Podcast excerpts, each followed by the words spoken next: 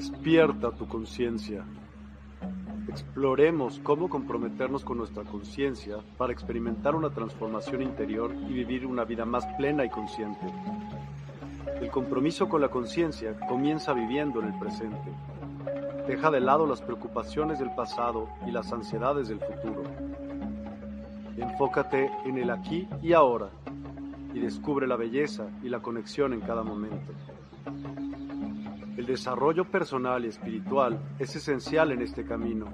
Dedica tiempo a conocerte a ti mismo, descubre tus valores, creencias y nutre tu crecimiento interior a través de prácticas como la meditación y la reflexión. Despertarás tu conciencia y experimentarás una transformación profunda. El compromiso con la conciencia no se detiene en nosotros mismos, también implica conectarnos con nuestro entorno y con los demás. Cuidemos y respetemos a la naturaleza, establezcamos relaciones significativas, practiquemos la empatía y la compasión. Juntos podemos construir un mundo más consciente y equilibrado. Únete a nuestra comunidad en Despierta.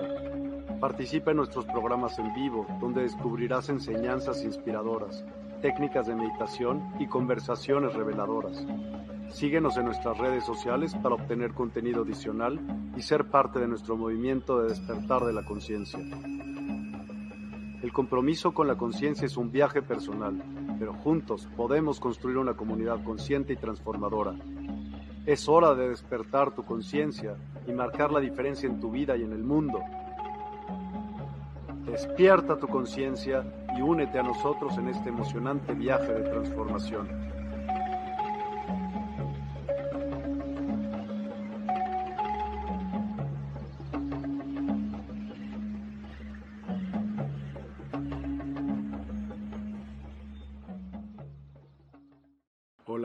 Todos, muy, muy buenas noches, gracias por acompañarnos. Hoy es miércoles 4 de septiembre, tenemos un programa increíble acerca de sexología taoísta. ¿Qué es eso? Pues de eso se trata el programa y con ello viene Jerónimo García a platicarnos acerca de ello. Buenas noches, Jerónimo, mucho gusto, bienvenido a Despierta. Mucho, muchas gracias, mi querido Miguel, un gusto enorme estar aquí en este espacio y con todos nuestros amigos cibernautas, un placer. Padrísimo.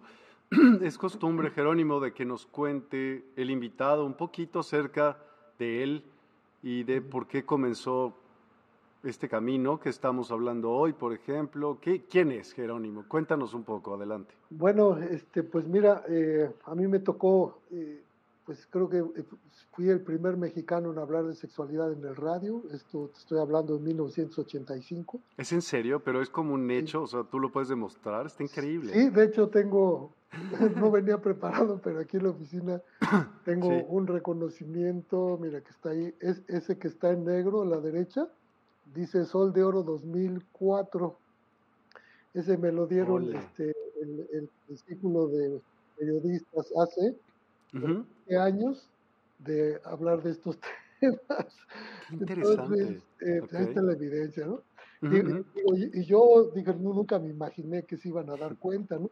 Pero sí, Fue, y fue gracias a un personaje que ya acaba de, también trascendió hace, el año pasado, si no mal recuerdo, Chaya Michan, o sea, fue, fue un alumno mío de esto de la sexualidad taoísta, y le, le, impactó tanto, bueno, me invitó a una de sus clínicas, ahí la, estaba en eh, la clínica El Oro, ahí cerca del Metro Insurgentes en la Ciudad de México, y abrió una escuela de arte marcial de Wing Chun, Kung Fu, y de el Tao del Amor. Entonces, todo, todos los fines de semana yo hablaba del Tao del Amor en el radio, y sí, en 85, 86. De hecho, pues también eh, cuando llega, trajeron al maestro Mantak Chia por primera vez a México, pues me, me, pidieron a mí que pues los ayudara a promover porque yo hablaba del tema. Entonces, eh, pues sí, claro, apoyé y me dijeron, pues te, dejamos entrar a todos sus talleres gratis si nos ayudas. Yo, pues yo encantado. Y pues sí, me enamoré de, de, ese sistema. Lo que pasa es que yo aprendí primero, eh, viví con una instructora de Tantra, jovencita, ella, ya desde muy pequeña se, se entrenó como instructora de yoga y a sus 17 años se fue a India estuve viviendo allá en Puna y bueno, pues conoció el Tantra Yoga y todo. La conocí en México, nos, ahora sí que nos prendimos y pues ella me enseñó lo primero que aprendí de sexualidad sagrada desde la perspectiva del Tantra Yoga. Y pues sí, me cambió la vida, pues a tal grado vivimos juntos tres años y juntos nos fuimos a Estados Unidos, bueno, pensábamos irnos juntos a India, cuando para nuestra sorpresa allí en San Antonio, Texas, pues conocí al que fue mi maestro de Wing Chun, de un estilo fascinante de arte marcial conocido como el estilo de la mano pegajosa.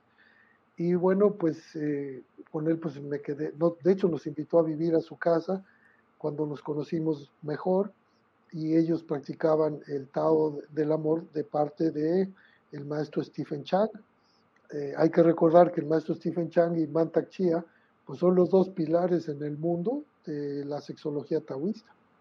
Entonces, yo primero recibí esa información de un, de un instructor pues, de ese linaje y fue el que yo empecé a enseñar en México en el 85. Y en el 86 ya fue cuando se hizo lo de lo del radio y este pues de hecho pero no podía decir yo palabras no podía mencionar los nombres de los genitales en el programa. O sea, no podía decir pene, vagina, bull. O sea, tenía que decir, bueno, genitales masculinos, femeninos, zonas erógenas. O sea, tuve que usar un lenguaje que no hiriera la sensibilidad de nadie. Eh, porque si no, me siente clausuramos el programa. Imagínate eso. Hoy en día, pues todo el mundo habla con naturalidad de estos temas, pero en aquellos años esto era todo un desafío. Y este, pues sí, fui el el pionero en eso y luego pues ya estudié sexología humanista, occidental y tal, pero eh, y claro me certifiqué con el maestro Mantaxia, este, tengo el honor de ser senior instructor nivel 2, por lo tanto pues ya puedo certificar instructores dentro de su linaje, aquí en México ya llevamos dos generaciones, de, donde pues se hacen instructores y pues su certificado lo mandan del Tao Garden de Tailandia con la firma del Master Chia y con la mía a un lado, lo cual pues para mí es un honor enorme, ¿no?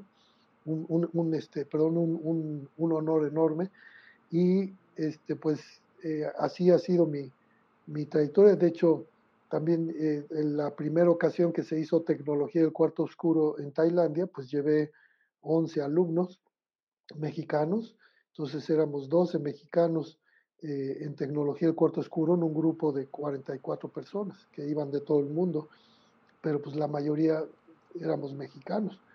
Eh, y fue consistía en pasar 21 días de oscuridad total y silencio, que es, es, digamos una forma de una especie de graduación, podríamos decir en un sentido figurado, porque los talleres que imparto de sexología taoísta preparan a las personas para esa experiencia o sea, es algo que podríamos llamar psicología transpersonal taoísta, donde pues no, no hay un psicólogo, sino pues hay hermanos y hermanas mayores nada más que ya han despertado, ¿no?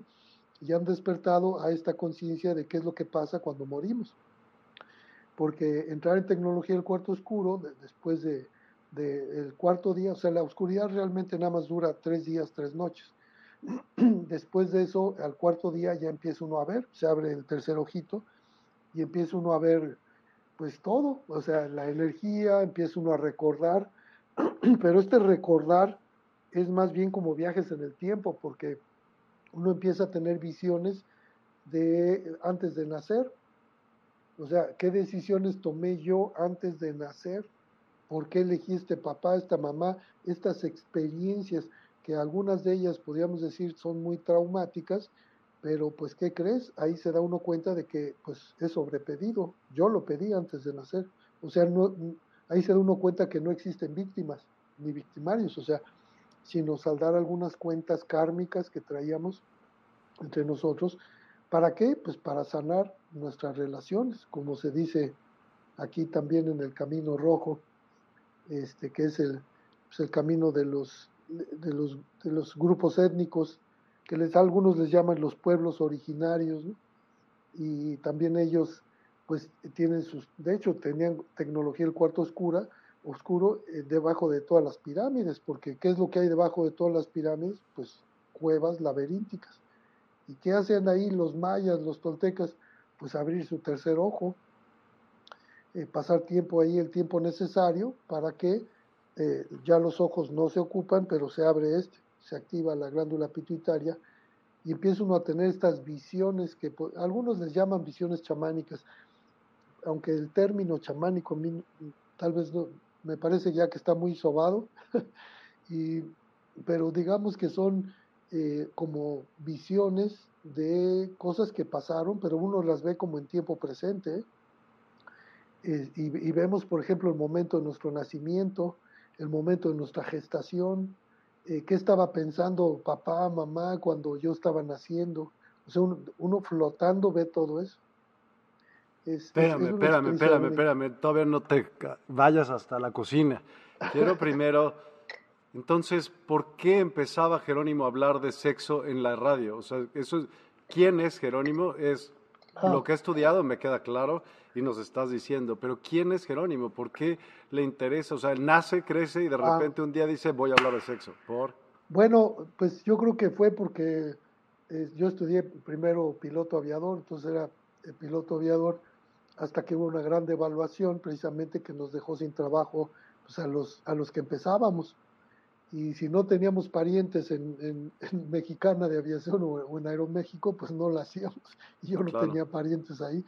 Entonces nos quedaban nada más taxis aéreos eh, y pues, un tiempo estuve de eso, de taxi aéreo. Pero cuando se puso difícil, pues digo, me puse a enseñar lo que, pues lo que más sabía, que era pues arte marcial. Eh, había, ya era un instructor de Shaolin Chiku Oshu y pues digamos que por ser indipia o por destino o por pues tener un buen karma, estando yo en Oaxaca conocí a esta instructora de Tantra que pues me fascinó, o sea, y, bueno, pues nos prendimos mucho, ella fue mi, la que me inició en el arte de la inyaculación al método, usando el método tántrico, lo que en mi propia experiencia pues sí me pareció un poco más laborioso que el que después ahora conocemos como eh, el, el, que enseñamos en el Tao, es un método como pues muy directo, pues es, que está, a diferencia del Tantra, que eh, pues está más orientado al, yoga y al asunto del gurú, y el Tao pues está más orientado a las artes marciales, al Qigong, o sea, como que tiene un enfoque un poco diferente y no existe eso del gurú, o sea, existe el hermano mayor, ¿no? El hermano mayor merece todo nuestro respeto, pero también el hermano menor. Este, no hay eso de que se sienta tres tabiques arriba el maestro, ¿no? no Espérame, vamos, vamos por partes. Entonces, para llegar a todas aquellas personas que lo van a escuchar en diferentes podcasts y en diferentes plataformas, que estamos en muchas. Habrá personas que se saben de lo que estás hablando y habrá otras que no tienen ni la más remota idea, de qué estás hablando. Entonces, vamos por partes. ¿Qué es el Tao? Bueno, el Tao, si el, nombre se le atribuye al famoso Lao Tse. Este, él vivió en el siglo IV y se le atribuye este término solo bueno, porque él escribió un libro, supuestamente el Tao Te King o Tao Te Ching, como lo pueden encontrar. Pero este, él decía que el Tao del que se puede hablar, pues no es el Tao. Porque el Tao decía que era algo así como lo inconmensurable, lo infinito, lo intangible. Él decía que el ponerle un nombre, por ejemplo, como nosotros aprendimos de los europeos a decir Dios, pero si le ponemos un nombre a la divinidad, que si es divinidad es infinita, intangible e inconmensurable, pues ya lo hicimos finito, entonces de alguna manera ya lo matamos, ¿no? Eh, entonces no, no se puede entender el Tao, pero sí se puede vivenciar. O sea, sí podríamos hacer que nuestras células vibren en una frecuencia tal que pudiéramos entrar en contacto con un poder más allá de nosotros mismos un, poder que ya estaba antes de que naciéramos y seguirá después de nuestra muerte, y que es el que al que regresaría el alma, que hoy sabemos pues, que el alma pesa 21 gramos, eh, bueno, ya desde hace un siglo se sabe eso, eh, y también que eh, estas experiencias fuera del cuerpo, pues las practicaban desde la remota antigüedad, pues todos los, los pueblos, desde los sumerios, sabemos que los, los sumerios, los egipcios, los babilónicos, o sea, eh, pues todos tenían prácticas donde desarrollaban la humanidad y aparte, pues sí estamos descubriendo una tecnología que tenían que pues ni hoy en día seríamos capaces de hacer algunos de las pirámides como las que hicieron ellos. Eh, entonces, ¿de dónde salió todo ese conocimiento? Porque el mismo, fíjate, el símbolo de la medicina que conocemos actualmente en Occidente, tú le preguntas, esa ese báculo, Que, el caduceo que le llamamos el caduceo de Hermes, tú le preguntas a cualquier doctor, doctora, médicos, ¿qué simboliza o qué representa? Ah, pues es el logotipo de la facultad, no, pues eso ya sabemos. Pero ¿qué significa? Pues no, no saben. Kundalini, ¿no? Bueno, pero le les tendría que hablar de sexualidad sagrada, pequeño detalle. Porque, bueno, voy a usar aquí a, mi, a mi muñeco de acupuntura para explicar eso. Buenas noches, buenas noches. El, el, canal central, pues es el, un tubo, podríamos decir el tubo, que eh, corre desde la fontanela, que es una oquedad, hasta el perineo, que es otra oquedad, que está entre el ano y el escroto, el ano y la vulva. Y las dos serpientes, que le llamaban Ira y Pingala, los hindúes, que es una de fuego y una de agua, suben, supuestamente, este, ahora ya sabemos que no, no suben así de manera circular, son dos canales, porque ahora ya sí se pueden fotografiar los canales, ya desde hace década y media al menos, eh, haciendo viajar isótopos radioactivos como el tecnecio a nivel subcutáneo, se pueden fotografiar hoy en día estos canales. La pregunta es, ¿cómo los vieron hace 5.000 años los turistas? y, no solo los canales, cada punto, ¿para qué sirve y cómo se usa? O sea, ese conocimiento, pues a ver, ¿de dónde salió? Ellos tenían que haber eh, descubierto esto, pues sí, con tecnología del cuarto oscuro, abriendo su tercer ojo, viendo esto, y efectivamente si es simbólico que debe de subir la energía sexual, porque digamos que la excitación sexual bruta, pues... Eh, bruta, porque es pues, bruta. Es tan bruta como la que muestra. ¿Pero bruta diciendo tonta, neta? No, no, no, Se le llama así, eh, pero podría ser, digamos, el, eh, es que en alquimia se representa, está representada por el plomo, que digamos que es el metal más denso, más pesado. Por eso es el órgano más pegado a la tierra, pero es el más, podríamos decir, es el más importante en el sentido de que sin esos órganos, pues no hay vida, punto. Así. O sea, ¿por qué? Porque sexualidad y vida son lo mismo, son indiferenciados. O sea, no podemos hablar de vida, sí, y, si dices vida, y sí, ¿y de dónde salió? Pues de dónde salió, salió de células sexuales, mi bueno. Ahora, sí hay una atracción instintiva sexual, que eso es lo que llamamos energía sexual bruta, que sería la libido que, mencionó Freud, y que luego William Masters y Virginia Johnson este, les llamaban tensión sexual, una tensión que hay que eliminar. Pues los taoístas dirían, pues, pues sí, no, porque también existe otra opción, porque hasta, hasta ellos, hasta William Masters y Virginia Johnson pensaban que si se reprimía el impulso sexual, pues sí iba a somatizar, lo cual sí es cierto.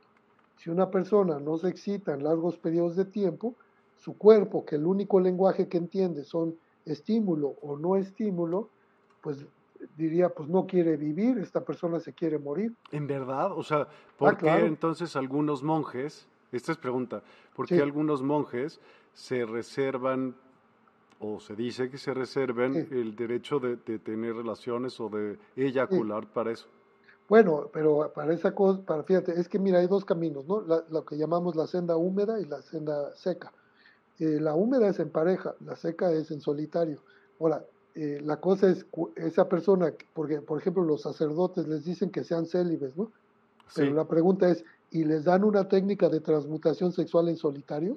No tengo idea. Pues claro que no, les dicen ora, reza, no, pues espérame tantito. O sea, el rezo es, sirve para otra cosa, no sirve para transmutar energía sexual, discúlpame. O sea, es, como querer este, usar eh, un martillo para peinarte, ¿no? o sea, pues digo, el, peine pues, es muy útil, sí, pero no puedes peinar con un martillo, no me friegues. O no puedes arreglar un, o, querer arreglar un reloj con un martillo, pues no, no, no, te sirve para eso. Sí. Para eso requieres otras herramientas que son muy diferentes. Correcto. Entonces, eso sería el Qigong, que es lo que enseñamos, ¿no? Y claro, que, de hecho, las técnicas más avanzadas se enseñan en tecnología del cuarto oscuro y son para hacer alquimia interior. Hablaste un poquito de tecnología del cuarto oscuro, pero sí. quisiera que te bueno, ahorita nos vamos a enfocar. Eh, yo creo que sí dejamos la tecnología del cuarto oscuro un poquito para después, pero Venga. digo nada más que sepa la gente que es una de las prácticas avanzadas de nuestro linaje, del Master Mantachía, que consiste en pasar 7, 14, 21 y hoy, eh, hoy este año van a, podrían ser hasta 28 días en oscuridad total y silencio. Está padre. Sí, ¿Y dónde pues, lo haces? En Tailandia, aunque ahorita precisamente ya estamos eh, viendo los detalles para hacerlo aquí en México para el próximo año, a principios del próximo año, con el favor de, del Gran Espíritu, podríamos tener tecnología del cuarto oscuro disponible aquí en Chichen Itza. Imagínate además en Chichen Itza, o sea, a unos metros de la pirámide. O sea, es una, sí. es una cosa maravillosa. Entonces, con el favor de Dios, este, eh, podremos hacer esa práctica. Y al principio yo creo que vamos a practicar con 14 días. Eh, no, no, queremos extendernos demasiado, pero en 14 días tienes las experiencias que, bueno, pues por supuesto que te cambian la vida. A cualquier persona le cambia la vida poder ver las decisiones que tomó antes de nacer. Pues imagínate, eso nos ahorra años de terapia, nada más. Este, y es, te digo, es parte de psicología transpersonal taoísta. Entonces, mencionándolo, ¿por qué se le llamaba energía sexual bruta? Porque, es en el, en, por ejemplo, en la industria del porno, eh, solamente se muestra la genitalidad. Uh -huh. Entonces, ahora, es, sin esa genitalidad no hay vida. Así. O sea, si, si no hay plomo, pues no va a haber oro. Primero es plomo. Pero ¿cómo se convierte en bronce? Ah, pues cuando la atracción sexual instintiva se sube al corazón y amas a la persona con la que estás excitado o excitada. Magnetismo. Bueno, ¿a poco es lo mismo contratar el servicio de una sexoservidora o un, a un eh, escort varón o quien sea, un chipendel, como le llaman, eh, y tener sexo, pero pues no, no se pueden amar? Es una claro. simple transacción económica, ¿no? Un servicio sexual. No pueden, no puede, por eso no puede besarse. Si se besa, por ejemplo, una sexoservidora que bese al, al cliente, corre el riesgo de abrir su corazón, entonces ya no le cobra, la casa pierde, no puede claro. ser. Por eso en la película Pretty Woman eh, no, no podía besarla, sí vieron esa preciosa película, ¿no? Claro. Bueno, entonces, si se sube, por ejemplo, ¿cuántos hombres saben usar la energía que mantiene su pene en erección para abrir su corazón y entonces tener orgasmos del corazón? No manches, no. Entonces, Cuéntame. si tienes orgasmos del corazón, pues en vez de eyacular, porque se, inyacula, o sea, es implosión energía sexual en centro de la cabeza, y al exhalar se derrama una sustancia maravillosa que los antiguos conocían con el nombre de Amrita. Amrita se traduce para los taoístas como el néctar de los dioses que conduce a la inmortalidad. Hoy en día, gracias a la neurociencia, pues sabemos qué son, son una serie de neuropéptidos, neurohormonas, que eh, se escurren y uno los puede detectar en el paladar y claro, abren el corazón a tal punto que ya no es una experiencia genital, ahora es una experiencia que involucra dos plexos. Entonces llora uno de gozo. Ahora, mujeres es relativamente más fácil que lloren en una experiencia después de unos tres o cuatro orgasmos o el equivalente en tiempo de excitación, porque hay una maravilla que es, no se requieren los orgasmos para tener estas experiencias. Algo que aquí en Occidente no, no se sabe mucho, ¿eh? No le han investigado mucho por ahí. ¿Y por qué crees que no? Pues porque aquí parece ser que son carreras al orgasmo. De hecho, incluso hemos visto que en terapia sexual, pues eh, ya cuando van a dar de alta a la persona es que tenga orgasmos. Sí, y digo, qué bueno, ¿no? ¿Cómo Pero, es una terapia sexual? Bueno, eh, de hecho hay, hay, hay muchas eh, formas de, de, ejercer la terapia sexual, porque ahora sí que de, los que hicieron, los que iniciaron esto, pues fue William Masters y Virginia Johnson.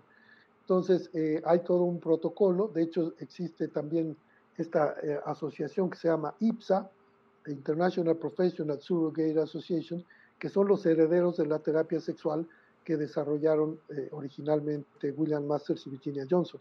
Nosotros, la doctora Nilda yo tuvimos el honor de, de, de, contar con su presencia aquí en México y nos entrenó, bueno, a cinco hombres, cinco mujeres nada más quiso entrenar nos puso sobre la mesa 70 años de avance en terapia sexual. Y una de las frases que de una vez valdría la pena que conocieran, que nos voló la tapa de los sesos a, los pocos privilegiados que tuvimos la, la oportunidad de estar ahí, es que nos dijo, en terapia sexual, el sexo es lo de menos. ¿Cómo ves eso? Todo es mente. Pues más bien emoción. ¿Todo es emoción? Bueno, porque la realidad no es como es, es como yo me la represento emocionalmente. O sea, depende de qué filtros les pongo emocionales, es como voy a tener mi experiencia sexual.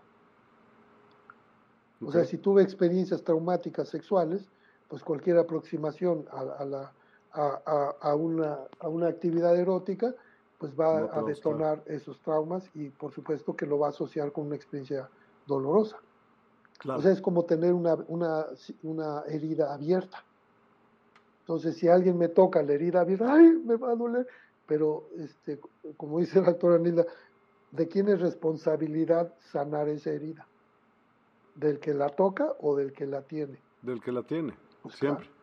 Entonces, esa, eso se puede sanar en tecnología del cuarto oscuro, porque uno ve toda, todo lo que nos ha pasado en nuestra vida, nosotros lo hemos atraído consciente o inconscientemente, para algo, para un propósito.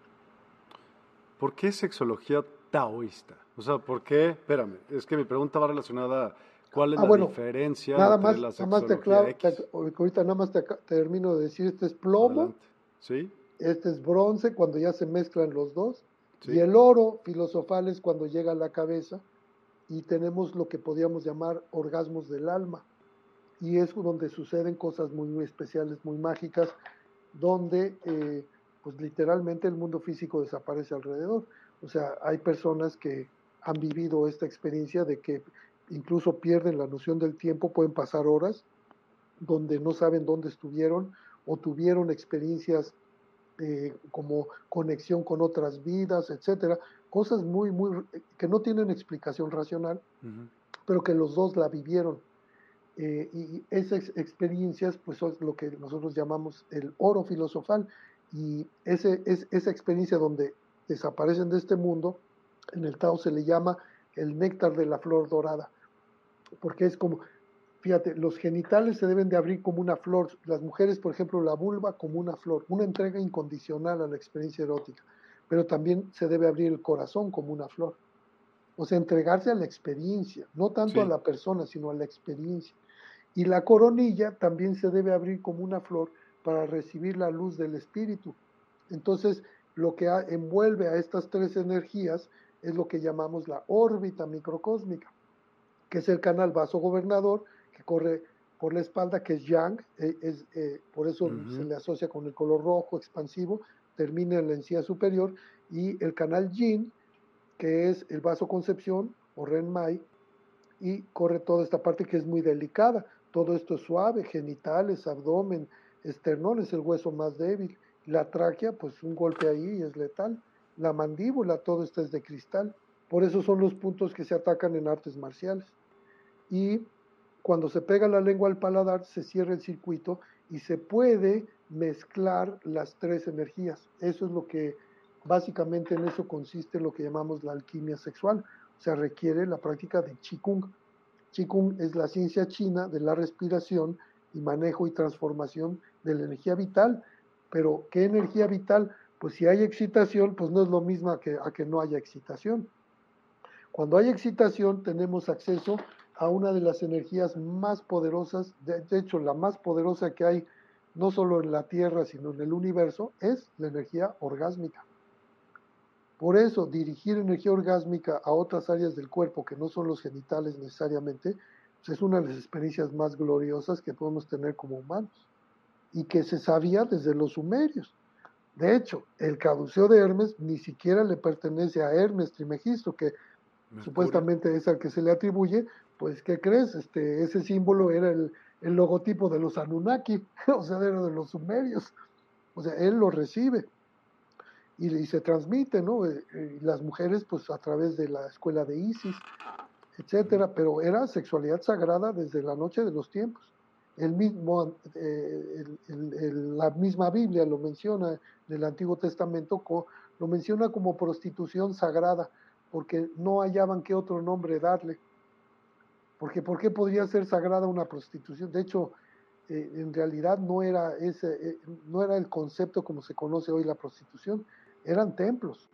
De hecho, si vas a Grecia, eh, ahorita, claro, como el que invadía decía, no, pues estos eran prostíbulos, etcétera, igual que en India, ¿no? En Cayurajo, con Arak, que eran imagínate, los ingleses con la moral victoriana llegan y ven templos con imágenes sexualmente explícitas ahí, pues qué decía, pues ni modo que estos son templos y estos son sacerdotisas, pues estos, esto debe haber sido prostíbulos y estos son prostitutas, o sea, no les cabía ni siquiera en la cabeza el concepto de que la sexualidad podría llegar a ser sagrada. O sea, ni siquiera existe. Y en cambio, eh, pues en el resto del planeta, pues todos los pueblos llamados paganos, pues todos, para todos la sexualidad era sagrada. Como el agua del río es sagrada, como el árbol es sagrado, como el aire que respiramos es sagrado, como el cielo, todo es sagrado. Sí, la y el sexo, porque iba, de hecho, nada más es el instrumento de la divinidad para manifestarse, nada más. Entonces, si eso no es sagrado, pues entonces, ¿qué sí lo es? Totalmente. Y, pero, Ahora dijiste este, seca y húmeda, ¿ok? Pero yo no acabé de entender qué onda con estos no, cuates. que dijiste, no les enseñan nada, ok. No, de hecho, este, pues como te digo, la oración, ponerte a rezar con una erección en la mañana, a ver, dígame tú si con eso se va a quitar la erección. O sea, el cuerpo... Seguramente sí. Pues, bueno, pues a unos flagelados, de hecho, hacen, se flagelan o se pone el silicio. Y se, y, se flagelan porque dice soy sucio, pecaminoso, rastrero, porque me excito cuando en el Tao se dice, pues, si te excitas quiere decir que estás sano. o sea, mi estás O sea, ¿cómo se ve la, la, abstinencia en el taoísmo? Mira, eh, es que en el Tao se dice, un mismo acto hecho por dos personas es un acto distinto. Cuenta mucho la intención y la estructura interna, porque además la intención no es suficiente. Podrías tener toda la intención de transmutar tu energía sexual pero no cuentas con la estructura interna, pues ¿qué crees? No es suficiente. ¿A qué te refieres con la estructura interna? saber cómo transformarla, hacer, tener las prácticas de Qigong, cómo, cómo convertir el, plomo en bronce y luego en oro. Y para eso, pues hay que hacerlo uno solo primero. Aunque tengan pareja, pues no pueden, eh, a ver, si quieren hacer alquimia, por ejemplo, el, eh, porque tengo, tengo grupos de alumnos que practican el arte de la eyaculación, de hecho, tenemos un reto de 33 días para dominar ese arte, ¿no? y es, tiene mucho que ver la respiración, ¿no? Claro. Total. Pero si tú ves este, cómo respira un señor antes de eyacular, ¿cómo respira? Va bufando como chivo loco. sí.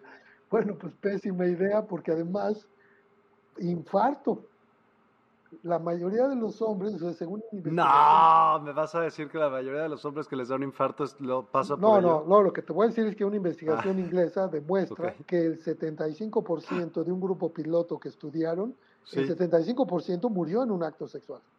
De verdad. Ah, claro. ¿Y, qué crees? El 50% de ellos murió en un motel o en casa del amante. Y solamente el 25% en un acto sexual con su esposa. Porque la mayoría este, en un motel porque hay más excitación.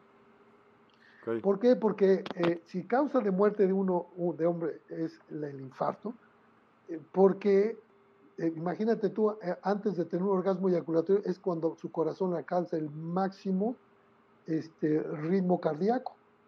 O sea, no sería de extrañar. Es como si te, es, a ver, es como si tú me dijeras, hoy, este, empiezas a correr una carrera este, de los 100, eh, por, ejemplo, es maratón, pero la empiezas a correr como si fuera de 100 metros, pues por supuesto que el corazón no te va a dar para eso. te va a reventar antes del camino, antes de llegar a la meta. Si es un maratón, para eso habría que llevársela tranquilo. Bueno, pues algo semejante les pasa a los hombres con afección cardíaca cuando tienen sexo. Respiran como si estuvieran en una carrera de 100 metros. Nadie les ha enseñado a respirar con eh, el abdomen, respiración lenta y profunda, circulando la energía en su órbita. ¿Para qué? Primero controlar el corazón. Si nosotros controlamos el corazón con la respiración, y, y, de hecho, ¿y quién es el mejor maestro de respiración? Pues un bebé recién nacido. ¿Cómo respira el bebé recién nacido? Inhala, infla el abdomen, exhala lo contrario. O sea, por eso se le llama respiración primordial.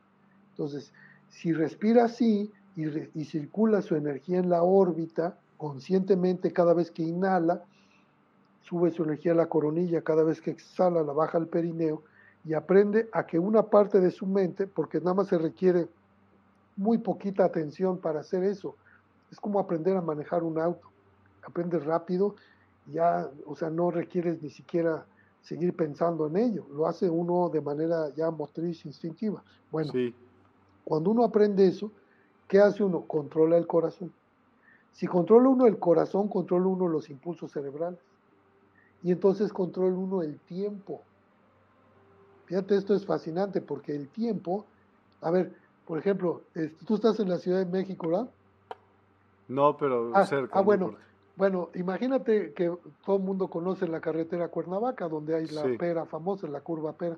Imagínate que vas en un Ferrari a 300 kilómetros por hora vas a ver un letrerote que dice ahí, cuidado, curva peligrosa, pues ni lo ve, ya pasó y se sale en esa curva. Pues eso es lo que le pasa a la mayoría de los hombres. Ay, no quería eyacular, ay, ya eyaculé. Pues sí, porque pues no, no le bajaste a segunda. Primero ves el letrero que ya ahí viene la curva, o sea, es el punto de no retorno, como le llamamos en sí, Es la inminencia eyaculatoria. ¿Cuántos hombres saben identificar 30 segundos antes ese impulso eyaculatorio. Pues te puedo decir que la inmensa mayoría no tiene una peregrina idea de cómo hacer eso. Nadie les enseñó. Pues no. Y, entonces, ¿qué hacen? Pues creen que para tener orgasmos tienen que eyacular. Porque, ah, digo, ese es el mecanismo de la naturaleza, sí, sí, pero para asegurar la procreación. 100%, claro. O sea, si no existiera el premio de un orgasmo, pues a ninguna especie le interesaría tener sexo. Entonces, Siempre, qué flojera, yo paso. Entonces ya, no habría, ya no habría creación. Sí. Entonces digamos que la divinidad en su infinita misericordia nos da ese premio. Y cuando tiene uno esas experiencias y son múltiples, entonces uno puede entrar en un estado de gracia. De hecho, a mí me da risa porque Tú vas a las iglesias y ves a los santos. ¿Cómo tienen sus ojitos los santos? Pues siempre están así. Los tienen hacia arriba. O sea, ojitos de huevo cocido hacia arriba. Nadie los tiene hacia abajo así normalmente. Entonces tú cuando tienes mucho placer, ¿cómo pones tus ojitos? Pues igual, porque está haciendo lo que llamamos una ascensión orgásmica. Fíjate, y, y si se asocia con inhalación, con contracción anal, vaginal, y dirigir el chi con su mente y la respiración, pues podrían implosionar esa energía orgásmica en el centro de su cabeza. Y es como se ilumina. ¿Y, para qué quisieras usar esto?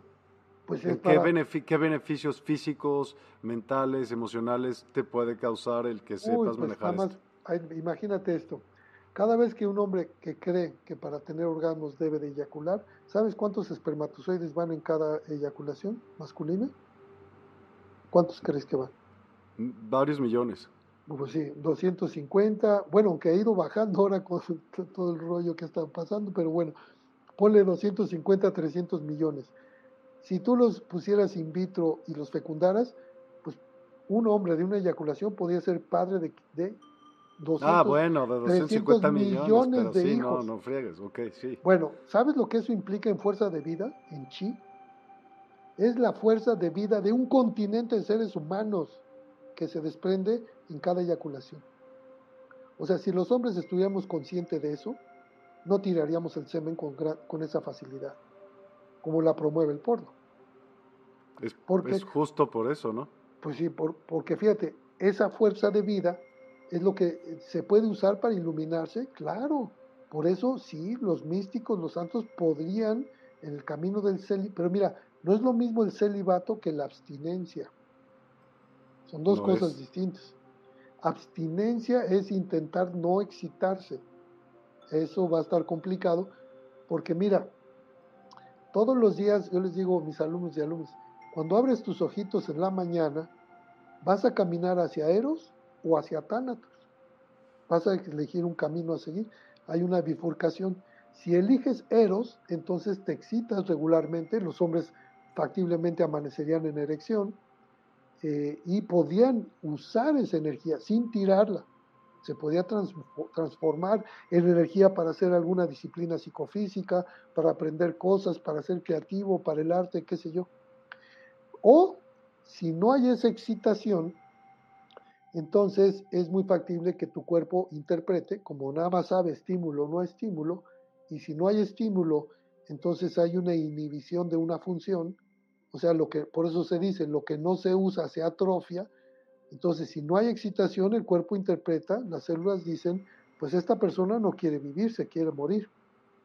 Entonces hacen su junta de consejo las células y dicen, ¿cómo matamos a esta persona lo más rápido posible? Ah, pues un cáncer cervicuterino, cáncer de mamas, este, o endometriosis, este, eh, ovarios poliquísticos, etcétera. Entonces podrías también curar el cáncer. Bueno, la energía sexual es lo, más poderoso que hay para sanar. Si puede crear vida, ¿por qué no podría sanar? Claro. Pero tendríamos que cambiar el paradigma. ¿Pero por qué? Porque pues venimos... Eso enseñas tú. Bueno, sí, a cambiar de paradigma a un modo sexofílico, no sexofóbico como hemos heredado, porque sí, efectivamente nuestra cultura pues, ha sido sexofóbica por siglos, bueno, desde hace cinco siglos. Cuando, eh, de hecho, es la verdadera conquista, pues fue eso, enseñarle a la gente que el sexo era malo, sucio, pecaminoso, cuando en realidad el sexo es sagrado. Esa es la gran cosa. El problema es que la mayoría de la gente todavía tiene la Inquisición en su psique. ¿Y quieres que te lo demuestre? Quiero. A ver, ahí les va. Entonces, imagínense, fíjate, la pura palabra masturbación es palabra sexofóbica. Ya, ya lleva una carga moralista. Porque mira, ¿qué pasaría si tú te estás masturbando y entra tu mamá a la habitación con tu abuelita y tu tía? Y te ven. No, pues brinco porque las tres están muertas. ah, bueno. Pues, se dirían su madre. ¿A poco ya se murieron todas? Bueno, pues, eh, ¿a quién te queda, chivo? La que te quede viva, este, alguna pariente, quien sea, o la vecina, para que no vayamos tan lejos. Entra y te ve, ¿cómo te sentirías en ese escenario? ¿Qué emociones experimentarías? Invadido de espacio. No, pero ¿y qué emoción te genera eso? Igual enojo. Ok, te enojaste, pero ¿qué, pasó con tu erección y qué pasó con No, pues te vas se va todo al demonio, ¿no? Cambia totalmente el mood. ¿Te sentirías culpable? No lo sé. Porque muchas personas dicen, sí, y yo les digo, ¿y de qué delito eres culpable? No lo sé, pero soy culpable. digo, ahí está la evidencia de que tienes la Inquisición en tu psique aún. también. Porque ¿qué pasaría si te está estimulando los genitales y entra tu mamá, tu tía, abuelita, tu vecina y les dices, me estoy autoerotizando con propósito divino? Cierren la puerta, por favor, porque voy a continuar, es mi horario sagrado para conectarme con la divinidad Dios Sol. Pero no está mal dicho. ¿No? ¿Cómo no está mal dicho? ¿Masturbación? No. No, yo dije autoerotización con Y tampoco eso, pues si lo pudieras decir así, mira, es que, bueno, yo pienso. Lo que yo te estoy diciendo es que las palabras cambian todo el cambian todo el sentido. De hecho, en el Tao se dice, los nombres son el hechizo más corto del mundo. Los nombres. Y hoy se sabe eso clarito, ¿no? Desde la programación lingüística. De hecho, también el que es muy bueno para eso es Alejandro Jodorowsky. Por eso te dice, no le pongas ningún nombre de tu familia a tus hijos porque ya lleva una carga ahí en la historia familiar, pues lo ven eso en constelaciones familiares también. Claro. Si, si le ponen a una chica Dolores o le ponen este eh, Esperanza eh, o le algunos de estos nombres, pues así se va a quedar, o sea, lleva eh, los nombres cargan poder. Son, por eso dicen ustedes, son hechizos. o sea, son mantras. es el poder del mantra. Entonces hay que tener mucho cuidado con eso. Por eso hay que usar el lenguaje con la debida propiedad, porque si usamos los términos incorrectos, se crea un caos aquí arriba. El simple hecho de decir, y entonces tengo que eyacular, pues ya si dijiste tengo, ya valió gorro.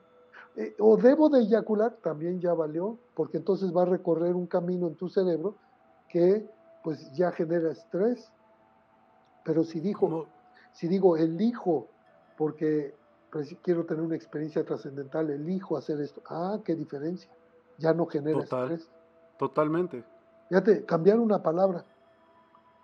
Entonces, por eso sí te digo, eh, eh, como hablamos, eh, y si sobre todo me doy cuenta cómo hablo, me doy cuenta cómo construir mis modelos de pensamiento y mi sistema de creencias. El problema es que muy pocas personas eligen sus creencias. Estas ya estaban predeterminadas 500 años antes de que tú nacieras. ¿Sí, verdad? Sí. O sea, el problema es que cuando nacemos aquí, mira, los bebés traen una información gloriosa, por eso te digo, los mejores maestros de Qigong son bebés recién nacidos.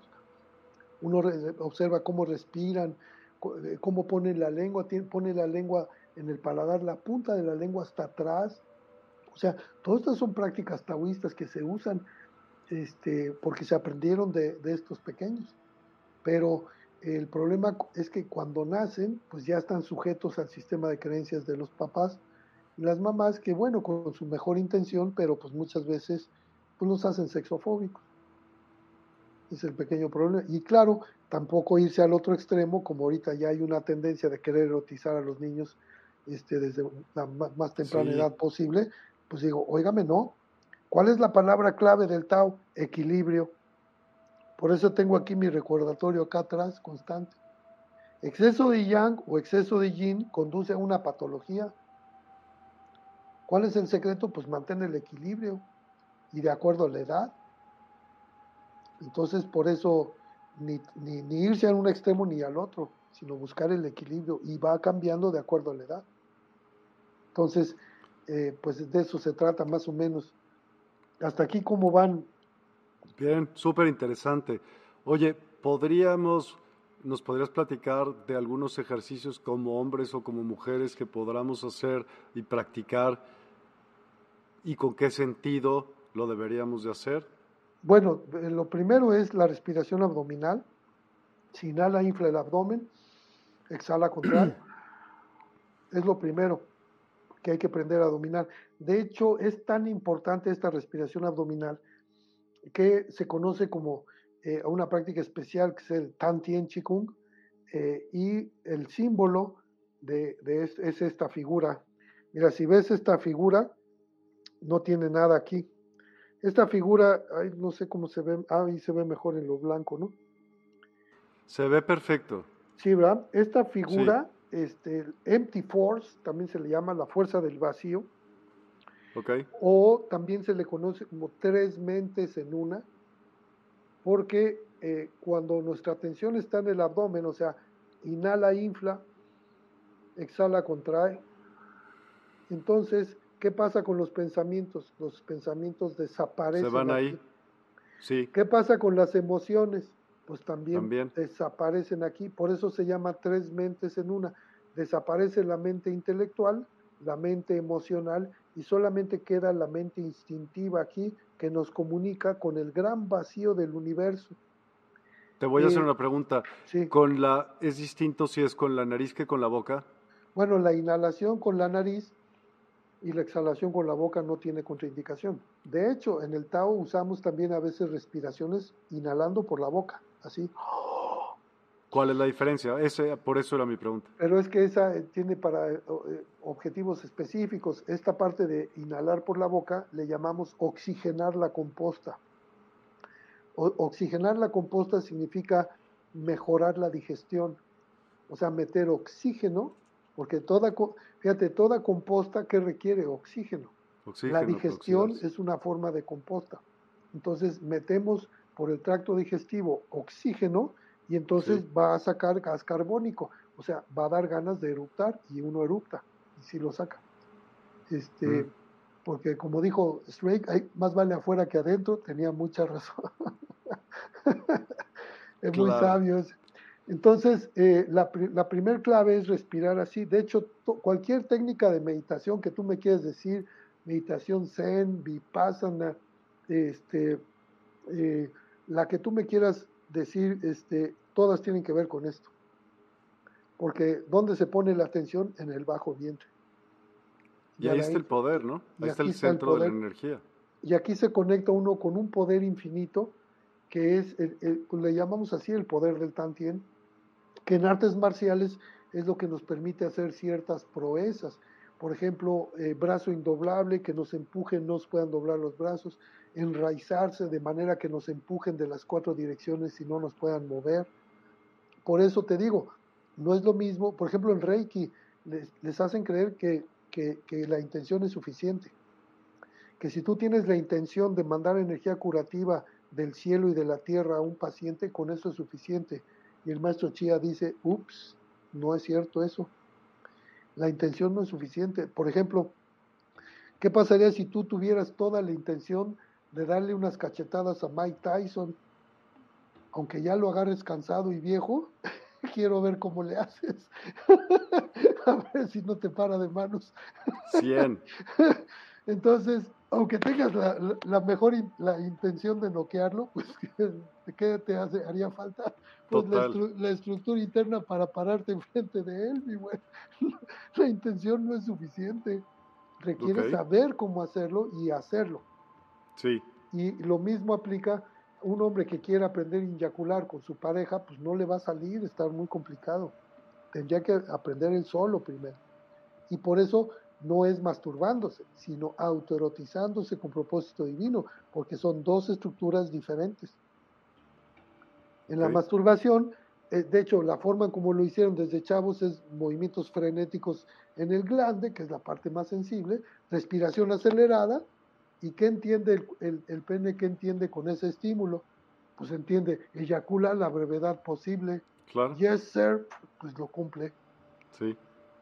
Pero por eso la autorotización es toda una técnica donde el masaje genital es lento, se circula la órbita en respiración lenta, se expande el periodo de tiempo que hay excitación para entrar en, algo que llamamos el valle del placer, donde antes de llegar a mi orgasmo eyaculatorio, este, hay señales que me avisan que me estoy acercando. Algo que deben de saber son, por ejemplo, pues, cómo identificar los cuatro grados de erección. Cuatro grados de erección. Si eso es básico, si los conocen o no. No. Primer grado de erección, eh, está despertando el pene, pero todavía no es capaz de penetrar, o sea, está en estado de flacidez, pero no está, no está tan flácido porque ya empezó, es decir, apenas está despertando el niño, todavía no sabe qué está pasando. Sí. Segundo grado de erección, ya podría penetrar, pero no tiene máxima rigidez aún. Tercer grado, máxima rigidez. Cuarto y último, máxima rigidez, máxima temperatura. Pues peligro, peligro, estás en la inminencia eyaculatoria.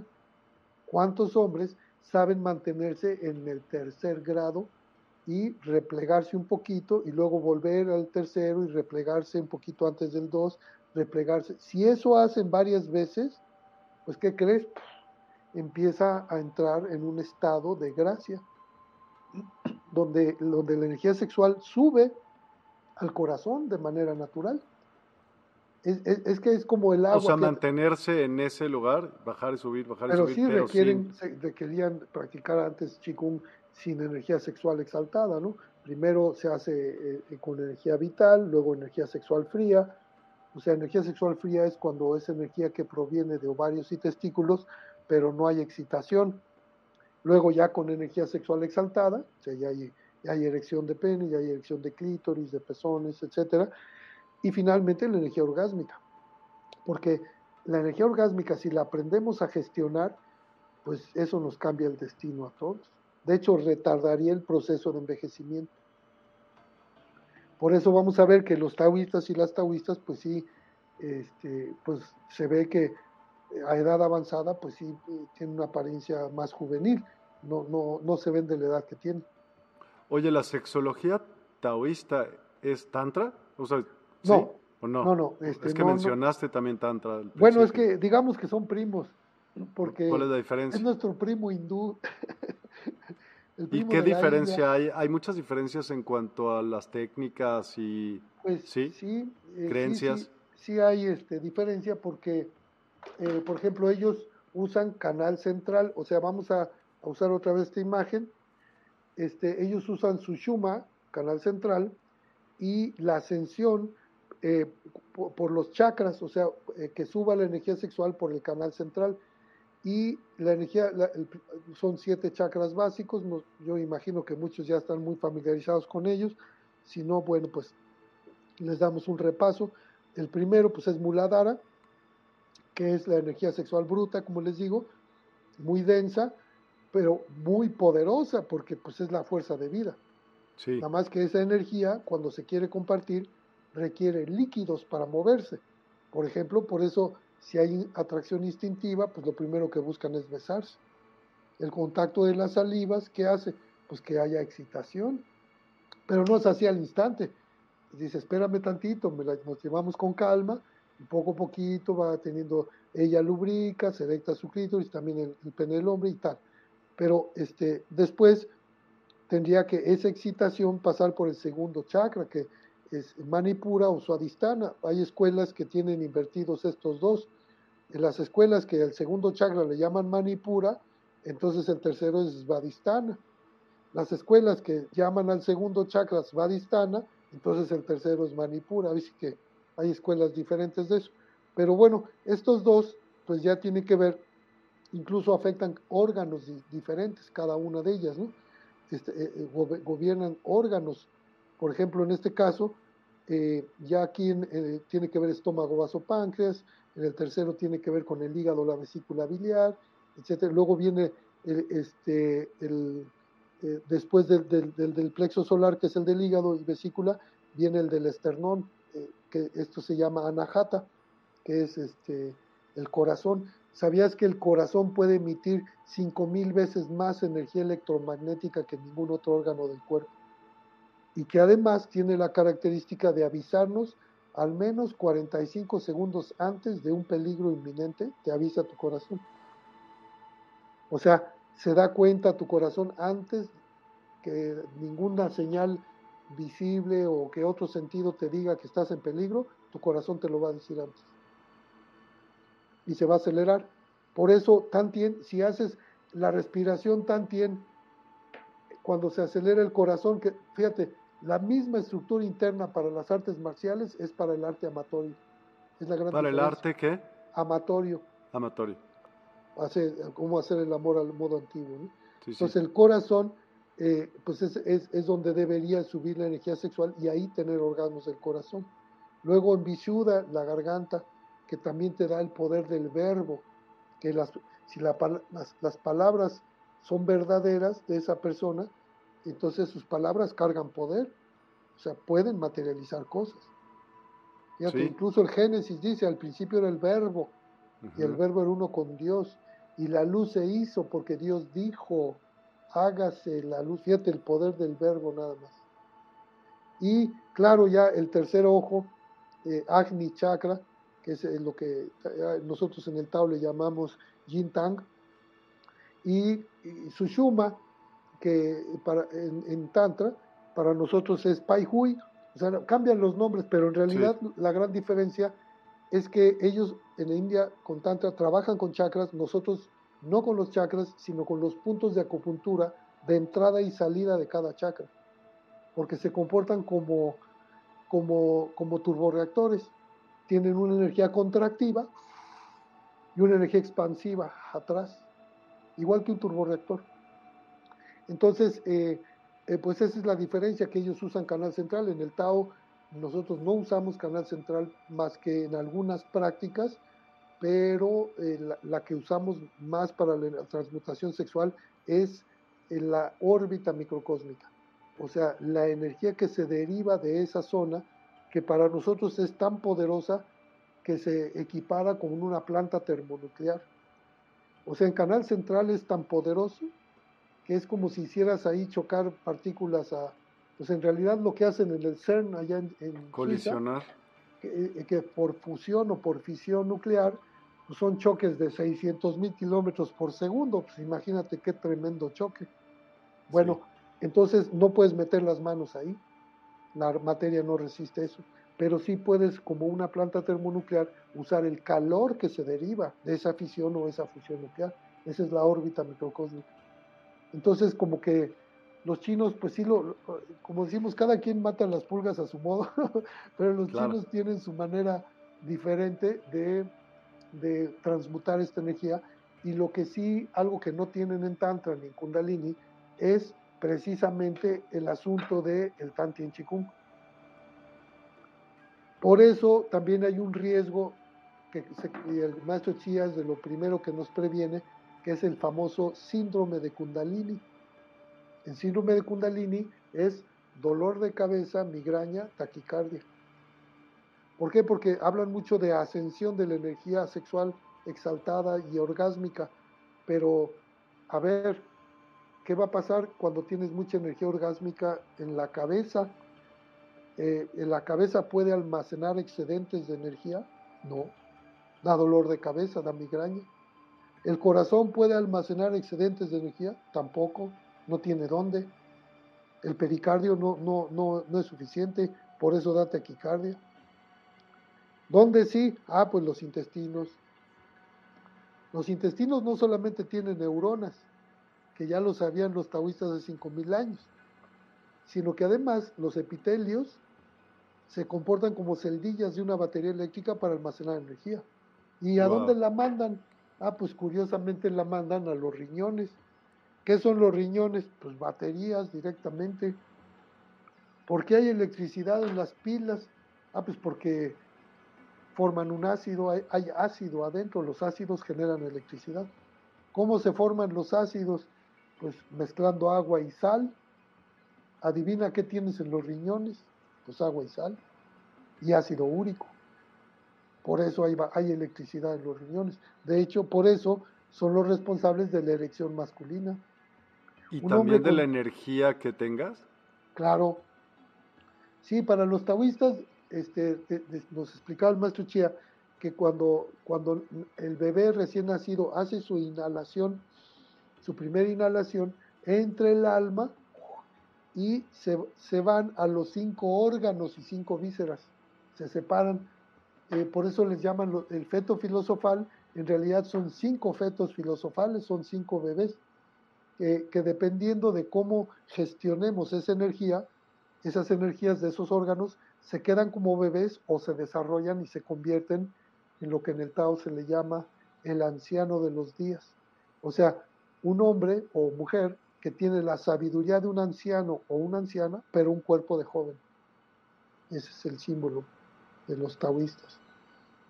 Entonces, eh, pues es todo, uno a veces llegan a mis cursos, pues, nada más porque queremos tener mejor sexo, ¿no? Y se dan cuenta que, que pues esto les abarca hasta para tener una muerte florida, o sea, cómo morir eh, conscientemente para pues alcanzar el más alto grado de conciencia posible en ese momento preciso, porque además ese es el momento más importante de nuestra vida, el momento de nuestra muerte.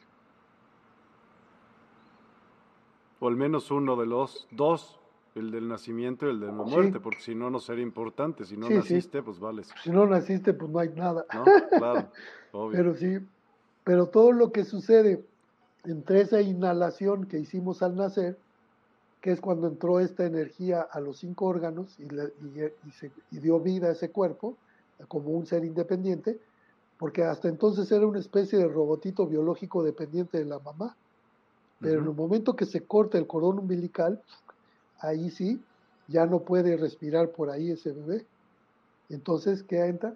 El aliento divino, que pues por eso le llaman chi, los japoneses ki, los hindúes le llaman prana, los, los griegos le llamaba, les llamaban neuma, los mayas napave, O sea, todos los grupos antiguos veían estas cosas. Y, pues, porque pues todos practicaban tecnología del cuarto oscuro. Los chinos, digo, hemos tenido la bendición de, de pernoctar en las cuevas de los inmortales allá en China. Nos abre, fíjate, no, no dejan entrar a esas cuevas ni a turismo local, porque son pues cuevas hechas a mano en el siglo XVII por monjes taoístas. Y a nosotros, por ser taoístas, nos, dieron chance de, de pernoctar. Es toda una experiencia pasar una noche ahí en cuevas donde pues eh, fueron hechas a mano y que ahí, pues cuántos monjes pasaron ahí, no sé cuánto tiempo. La verdad es toda una experiencia gloriosa. ¿Y qué debe de pasar en ese cuarto oscuro? ¿Te acuerdas que íbamos a tocar ese tema? ¿Puede ser ahora? Bueno, sí, claro. Este, eh, eh, pero recuerda que ya si decimos debe, ya valió. Si decimos que si decimos, ¿y qué debe pasar? Pues no, pues no debe pasar, nada debe ni nada tiene que. Pero lo que sucede es que cada quien, los primeros tres días son cruciales, tres días, tres noches, porque la oscuridad dura eso. Entonces, ¿qué va a pasar con las personas cuando llegan los primeros tres días? Pues sacan todos los demonios que lleven en sus bolsas. Entonces, pues ¿qué va a pasar? Que son los cinco furiosos, los verdaderos cinco furiosos de Kung Fu Panda. Por ejemplo, miedo en los riñones, ansiedad del corazón, este, ira, rencor, celos, frustración, deseo de control del hígado, mucha preocupación del vaso, tristeza, aflicción, pesar de los pulmones. Pues esos son los cinco, los cinco, este, las cinco, eh, podríamos decir, emociones negativas, entre comillas, porque en realidad eh, siempre son grandes maestras. Toda emoción negativa es una gran maestra, porque si la estoy experimentando y la reconozco, pues la abrazo, nada más que si la abrazo desaparece como tal, se transforma en otra cosa, en una medicina. Oye, ¿disfunción eréctil podría ser un problema resuelto con, con este tipo de técnicas? Por supuesto, cantidad de casos. De hecho, cantidad de doctores me, y de hecho psicólogos, psicólogos me mandan sus pacientes para resolver eso, porque mira, eh, por ejemplo, un hombre con disfunción eréctil, ¿no? Tiene problemas para una erección. O sea, habría que revisar cómo está. Primero las causas biológicas, obviamente, ¿no? Este, su conteo espermático, su, su nivel de eh, eh, testosterona en sangre, ver cómo están sus riñones. pero si no es ninguna causa biológica, entonces también habría que eliminar las psiquiátricas, ¿no? Ansiedad o depresión. Que, que es así, pues son, pues, de hecho, esas dos, ¿por qué son psiquiátricas? Porque no existen en la naturaleza. Ningún animalito va a estar en ansiedad ni va a estar en depresión en su hábitat. Si sabías eso. Eso nada más sucede en la cultura. Las personas que están ansiosas y deprimidas solamente es en una cultura y sobre todo esta porque los grupos étnicos, pues como que no, no, tampoco se les da mucho eso. Entonces, si no está, porque ahí también habría que ver si, si tiene una deficiencia de litio, qué sé yo, ahí sí hacer, hacer el análisis este, de sangre para ver cómo está. Ya que vemos que no, entonces ahora sí, este, ¿qué pasa con un hombre con disfunción eréctil? Eh, que tan pronto tiene, haz de cuenta que es agua en un dique, la energía sexual, que se debe de, llenar de cierta cantidad de agua para que pueda tener erección. ¿No? Sí. Entonces haz de cuenta que ya tiene la suficiente energía, el agua en, su dique, para que tenga erección, pero tan pronto tiene, como tiene la red neuronal de ese programa que dice estimula rápido el pene, respira rápido y eyacula a la brevedad posible, pues entonces no le duró nada, eyaculó de volada y otra vez vació su dique. Pues ¿cómo vamos a resolver eso? Pues si ese es un círculo vicioso. Tantito reúne energía, la vuelve a tirar, pues es una historia sin fin. ¿Qué hay que hacer? Pues selle la fuga, que ya no tire esa energía, entonces aprende a eyacular.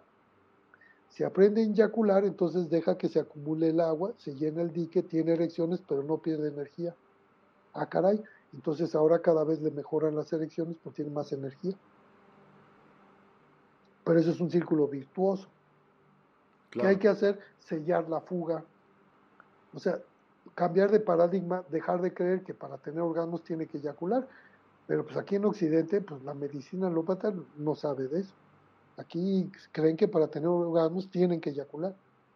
Y digo, y sí tienen razón, si hablamos pues en términos de la mayoría de los seres, porque sí, pero lo que pasa es que los demás mamíferos tienen periodos de estro. O sea, solamente se excitan una, una etapa del año, con sus honrosas excepciones, porque sí hay especies que no, que sí pueden tener lo que llamamos sexo recreativo. ¿eh? Correcto. Sí, como los bonobos, como los delfines, como hay, hay varias especies que sí tienen sexo en, sus periodos de apareamiento, pero además tienen, aunque no se vayan a embarazar, pero para, este, al parecer, para, pues, como mejorar incluso sus vínculos de, de, grupales. Sí. Sí, sí. Y, y dime algo, por ejemplo, y lo has mencionado muchas veces y muchas y pocas personas sabrían qué es inyacular. Ah, sí, sí, eso es importante que lo mencione. Sí. Mira, la, la inyaculación se le conoce así para los hombres nada más, porque eh, para hombres y mujeres se le conoce con el nombre de absorción orgásmica o ascensión orgásmica, porque, eh, bueno, es una traducción al castellano de The Big Draw, porque esto, se tradujo del inglés, The Big Draw o la gran ascensión, que consiste en que no tengamos convulsiones orgásmicas en la próstata, sino en el centro de la cabeza. O sea, en vez de que se exprima la próstata para eyacular, se implosiona energía orgásmica en el centro de la cabeza y hay convulsiones orgásmicas, pero en las glándulas superiores, ya no en la glándula de la próstata. Eh, o sea, en la pineal, la pituitaria, la hipófisis, el hipotálamo, y es al revés de la exhalación, o sea, cuando un hombre va a eyacular, exhala y dice, ya hace así, ¡ay, qué rico! En lo que pasan 6, 7 segundos de su orgasmo eyaculatorio y ya le dice a su energía, adiós, y ya no le regresa. Pero a esta inyaculación es al revés, implosiona con inhalación, contracción anal, sube esa energía orgásmica, la gira en su cabeza, hay una técnica especial para ello, que hace que se implosione la energía orgásmica. O sea, esto la mayoría de las personas no saben qué es eso y van a morir sin tener una peregrina idea de cómo se hace eso, porque pues no, no es un conocimiento que te enseñen en la secundaria. O sea, deberían de enseñar eso, pero no lo enseñan. Porque imagínate que en vez de estar tirando así la energía, la implosionan, escurren su famoso AMRITA, que es, lo que, digamos, el hipotálamo con esa estimulación segrega, eh, son neuropéptidos, son neurohormonas. Por eso esas hormonas que se fabrican en la cabeza, en las glándulas superiores, pues dan juventud, dan alegría. sintéticos? Eh, sintéticos, bueno, pues sí, ya, ya han hecho, pues lo más parecido pues es el DMT, y sí, ¿Ah, sí? y sí lo han hecho, ya lo han hecho, ya hay un DMT sintético al parecer. Le han llamado, bueno, el DMT es, la molécula de Dios, como se le ha llamado, y es la que se libera en tecnología del cuarto oscuro. ¿Y quién la libera? Nuestro hipotálamo. ¿Y te serviría, por ejemplo, que yo al día, ponle tú que no te puedes aventar 21 días, mañana, pero si lo quieres intentar, que estuvieras o 14 o 3 o lo que tú quieras, ponle que no puedes en ese instante, pero te serviría, te serviría de algo el hacerlo de manera cotidiana. Vamos a decir, una hora al día o al, día, meterte en un cuarto totalmente oscuro. ¿Y qué tendrías que hacer en ese cuarto? Nada más estar. Mira, es que no es el mismo efecto. ¿Por, qué no es el mismo efecto? Porque eh, el objetivo de la práctica de la tecnología del cuarto oscuro es engañar al cuerpo, hacerlo creer que estás muerto. Okay. Para que esto suceda, requieren por lo menos tres días, tres noches, sin duda. ¿Por qué? Porque los párpados son, eh, eh, son, tienen muchas células ricas, este, eh, células fotosensibles. O sea, los, por eso sí funciona ponerte el antifaz, porque si, te pones antifaz y, y los párpados no perciben los fotones, siguen produciendo melatonina. Pero si, por ejemplo, personas que se duermen con la televisión encendida, pues es lo peor que pueden hacer para su sistema nervioso. Eso es pésima idea. Porque imagínate esos fotones bombardeándote constantemente los párpados. Entonces, ¿qué orden le están dando a todo tu sistema nervioso? Dicen, hey, ponte atento, no produzcas melatonina. El, ciclo. Sí, el ciclo circadiano se va al diablo. O sea, ahí confunde al cuerpo porque quiere estar atento cuando debería estar dormido. Total. Y entonces, ¿qué hace? Pues produce serotonina. Pero pasa lo mismo entonces si duermes con una luz prendida. Pues claro, cualquier foco. Por eso, eh, una vez que toman este entrenamiento, ya saben que oscuridad total en la habitación. Y yo les digo, de preferencia, cero televisores, pantallas en la, en la habitación. No es para eso. Eso, si pueden, por favor, en una habitación otra. Y en esa no se duerman si se van a dormir, pues párense a su cama y se van a dormir, o sea, no se queden frente al televisor. Sí, a lo que estás haciendo, ponle atención, no hagas dos cosas a la vez. Es parte del acecho, ¿no? De, ser guerreros y guerreras acechadores, ¿no? Y entonces, si pasan tres días, tres noches, fíjate, normalmente si pasas una noche sin luz y todo, produces entre miligramo y medio y tres miligramos de melatonina. Pero tres días, tres noches sin luz, el cuerpo produce 50 miligramos de melatonina. Eso nunca va a suceder hasta que se muere la persona. De hecho, cuando una persona muere, se escurre todos los líquidos del cuerpo, todas las glándulas se escurren. Tarda nueve días en sacar todos los líquidos del cuerpo. Por eso. ¿Y hay algún experimento que tú sepas que a lo mejor, por ejemplo, que se muera la persona y que haya algo que todavía tenga algún, no sé, Mira, ahorita me acaban de pasar una maravilla. Hay una nueva cámara que ya sustituye a la Kirlian porque, este, fíjate, varios de mis talleres, sobre todo algunos que di eh, en, Guadalajara, eh, y fueron con, con, cámaras Kirlian, tanto fijas como de video. Sí. Y se veía cómo cambiaba el aura de las personas con las prácticas de Qigong, ¿no? Ok, sí. y cómo cambiaba la meditación del amor, cómo cambiaba el color del aura y todo, ¿no?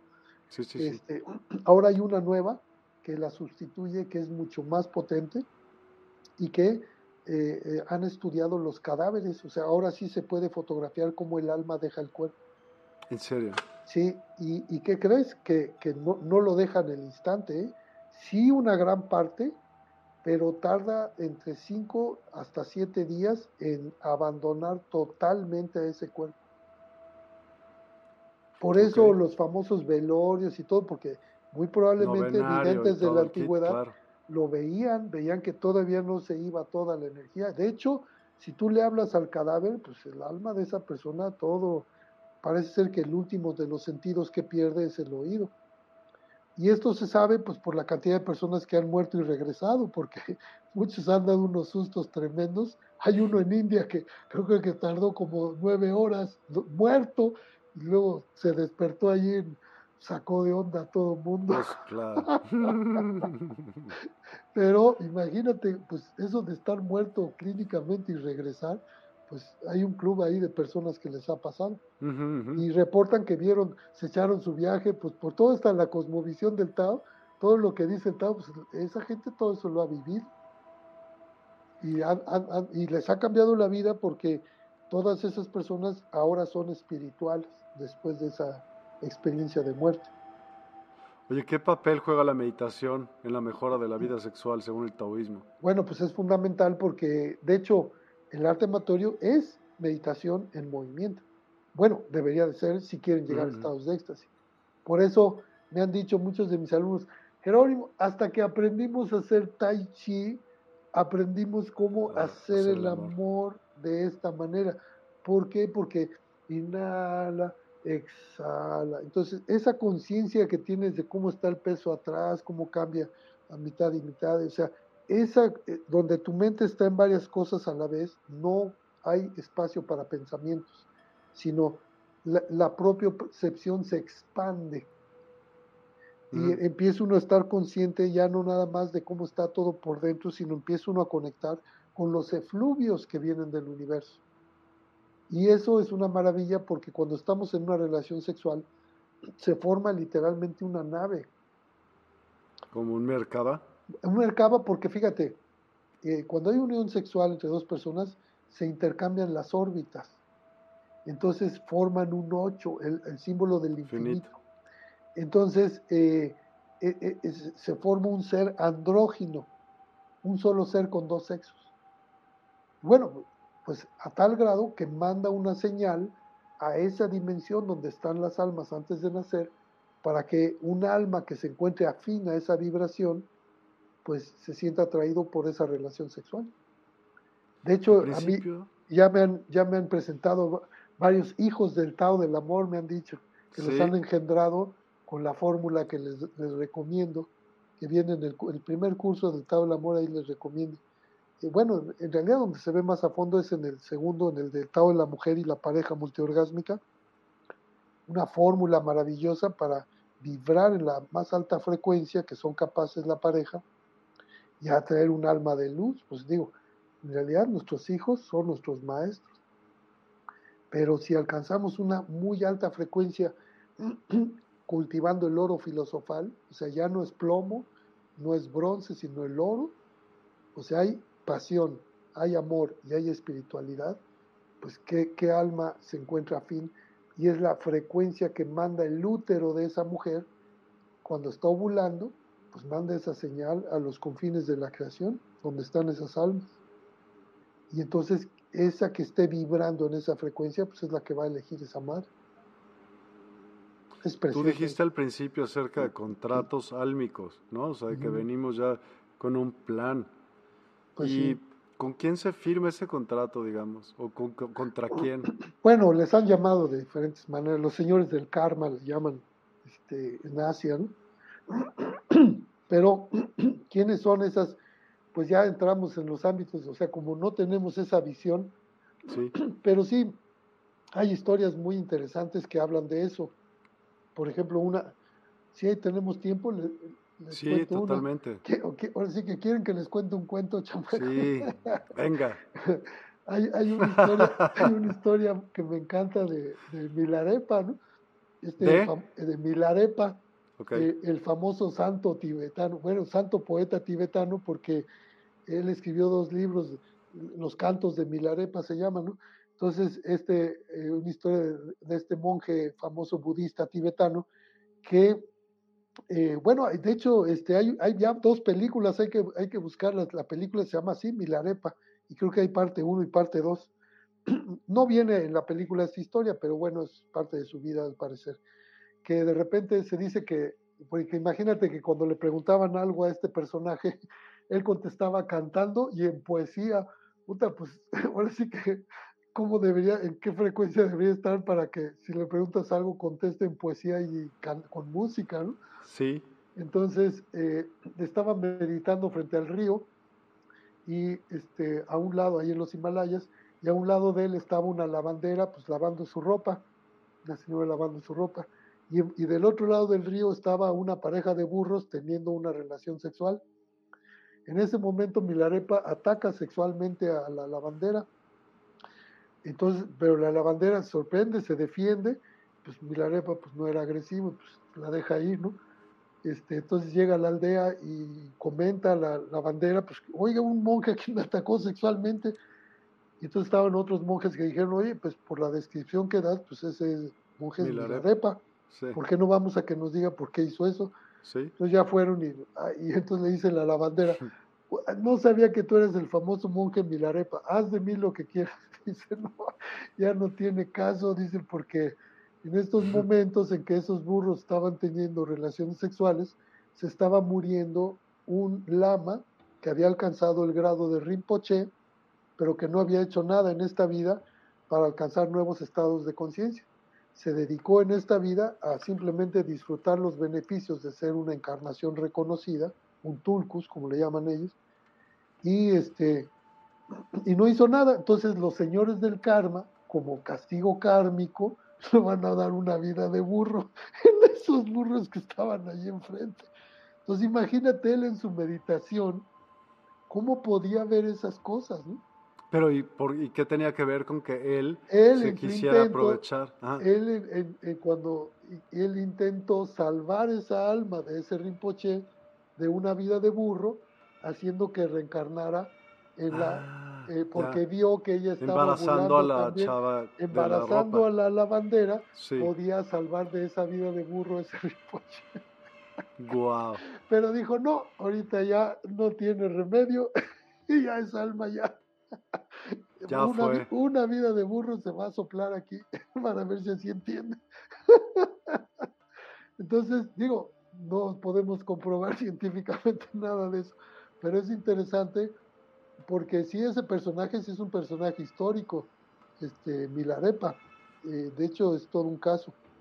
vean la película, por lo menos, no pueden leer los libros o lo que sea, pero sí eh, son personas que podían derretir la nieve meditando, o sea que podían pasar meses meditando en los Himalayas, por eso Milarepa significa sin ropa, o sea, son los, llegan los alpinistas a los Himalayas con oxígeno y unos abrigotes y se encuentran a un tipo encuerado ahí a esas alturas con un taparrabo, con el pelo así largo, las uñas así de cuántos meses lleva ahí sin comer ni tomar agua y está vivo y en estado de catalepsia, un bit por minuto. O sea, ya eso ya los han investigado. Esa técnica se llama el sellado de los sentidos y es la que se daría en tecnología del cuarto oscuro, ahora con el Mantak con el maestro Mantak en la última semana del día 21 al 28. Entonces sí, eh, porque claro, tratar de reducir esa presión cardíaca a, esa frecuencia es todo un desafío. Totalmente. Ahora pues, dime algo, tú les llevas, por ejemplo, al cuarto oscuro, ¿no? O sea, en tu curso, y pues qué consejos les das, por ejemplo, es hagan lo que quieran, rompase la madre, ¿qué pasa? No, no, puede, no pueden ir si no, si no tienen la estructura interna. Por eso deben de, haber pasado por Tao del Amor 1, el 2 y el 3, que son las técnicas que vemos para gestionar nuestras emociones y nuestra sexualidad, porque si no, pues estas nos manipulan a nosotros ahí. Digamos que la tecnología del cuarto oscuro es una, un laboratorio en el cual se va a evidenciar eso. Se va a probar que sí pasaste. O sea, si tú gestionas tu sexualidad y tus emociones, o estas te, hacen como trapo a ti. Entonces, por eso, claro, y tienen que firmar, no solamente el instructor debe de firmar que ya tiene las herramientas para ir y gestionar sus emociones y su sexualidad, sino que además una carta responsiva, este, o sea, un acuerdo informado de que si saliendo de ahí se va a dar al psiquiátrico, pues mala tarde. Es su, es su problema. Ahora sí que, pues sí, pero se supone que sí estaría preparado. Ahora, sí hay gente de apoyo ahí. Si entra en crisis, a ver, pero por ejemplo, si lo primero que vemos es técnicas de transmutación emocional, por ejemplo, si está en crisis, ay, ya me quiero salir. A ver, ¿por qué? ¿Qué es lo que si ponle nombre a tu emoción? ¿Qué es lo que tiene? Tengo mucho miedo. ¿Dónde se esconde el miedo? Ay, los riñones. Ah, pues vamos a hacer sonido de riñón. Sacamos el miedo de los riñones, inhalamos y metemos el estado de alerta, el estado de acecho, porque el miedo es una maravilla. Pues te avisas si estás en peligro. Para, o sea, es para que le bajes a la velocidad y sientas a ver si realmente estás en peligro. O sea, es el estado de alerta, la medicina de los riñones. Entonces, desde este estado de alerta, ¿estás en peligro? No. ¿Tienes miedo todavía? No, ya no. Ah, bueno. Ahora tengo ansiedad. ¿Dónde, se, ¿Dónde se esconde la ansiedad? Ay, en el corazón. Bueno, pues vamos a hacer el sonido de corazón, sacamos eh, con el sonido, todos tienen una posición específica, sacamos y le metemos sus virtudes, amor, eh, apreciación, gozo, alegría, impecabilidad, etcétera. A ver, ¿tienes ansiedad ahorita? No, ya se me quitó. ¿Ahora qué tienes? No, pues ya nada, ah, pues órale. ¿Y de comer y así cómo le hacen? Ah, ah, bueno, eso es lo que te tiene con pendiente. no, pues no sé, quiero saber más.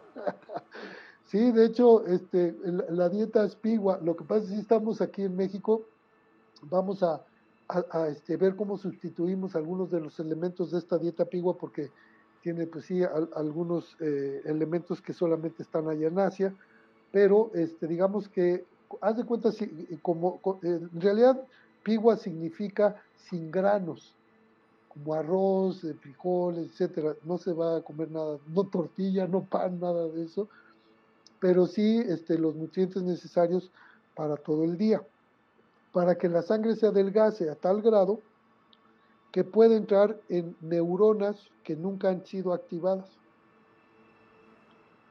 Por eso también muchos líquidos verdes, bueno, jugos verdes, o sea, para ah, este, la clorofila, para adelgazar la sangre. Aprovechar que estamos ahí y que al cuarto día se abre. De hecho, al cuarto día vemos la energía que flota sobre nuestra cabeza. Al cuarto día. Y no solamente la propia, ves la de todos. Y de hecho, si oye, ahí viene una luz más intensa, ah, es el Master Chi, ahí está el Master Chi, se puede ver la luz de él. Y, y, las paredes desaparecen. ¿Por qué? Porque las paredes solamente se detienen para los ojos, no para este. Este lo que va a ver es la bóveda celeste todo el tiempo. Y vemos los efluvios infrarrojos, ultravioletas, tal y como vienen del universo. ¿Y qué se tiene que hacer para mantener pues, nada más no prender ningún foco. No, bueno, ya, pero después salen, ¿no? O sea, después ah, de bueno, X días ya salen y ahí se ven. Sí, sí, digo, mantener ese estado no está tan sencillo. La gran maravilla es que como ya lo vivió uno, ya lo viste, o sea, ya podía Ya puedes llegar más fácil porque ya sabes que se siente. Claro.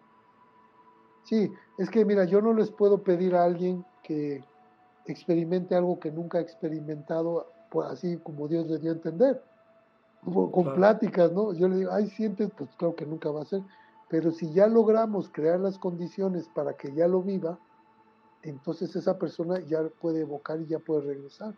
Por eso se dice que un verdadero maestro, si es que es un maestro, libera, no esclaviza.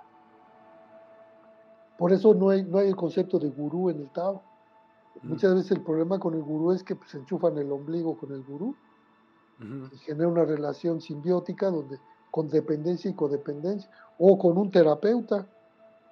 Ahora yo tengo una pregunta, ¿cómo tú me contaste que enganchaste con una cheava que fue, me imagino, tu pareja cuando empezó, ok.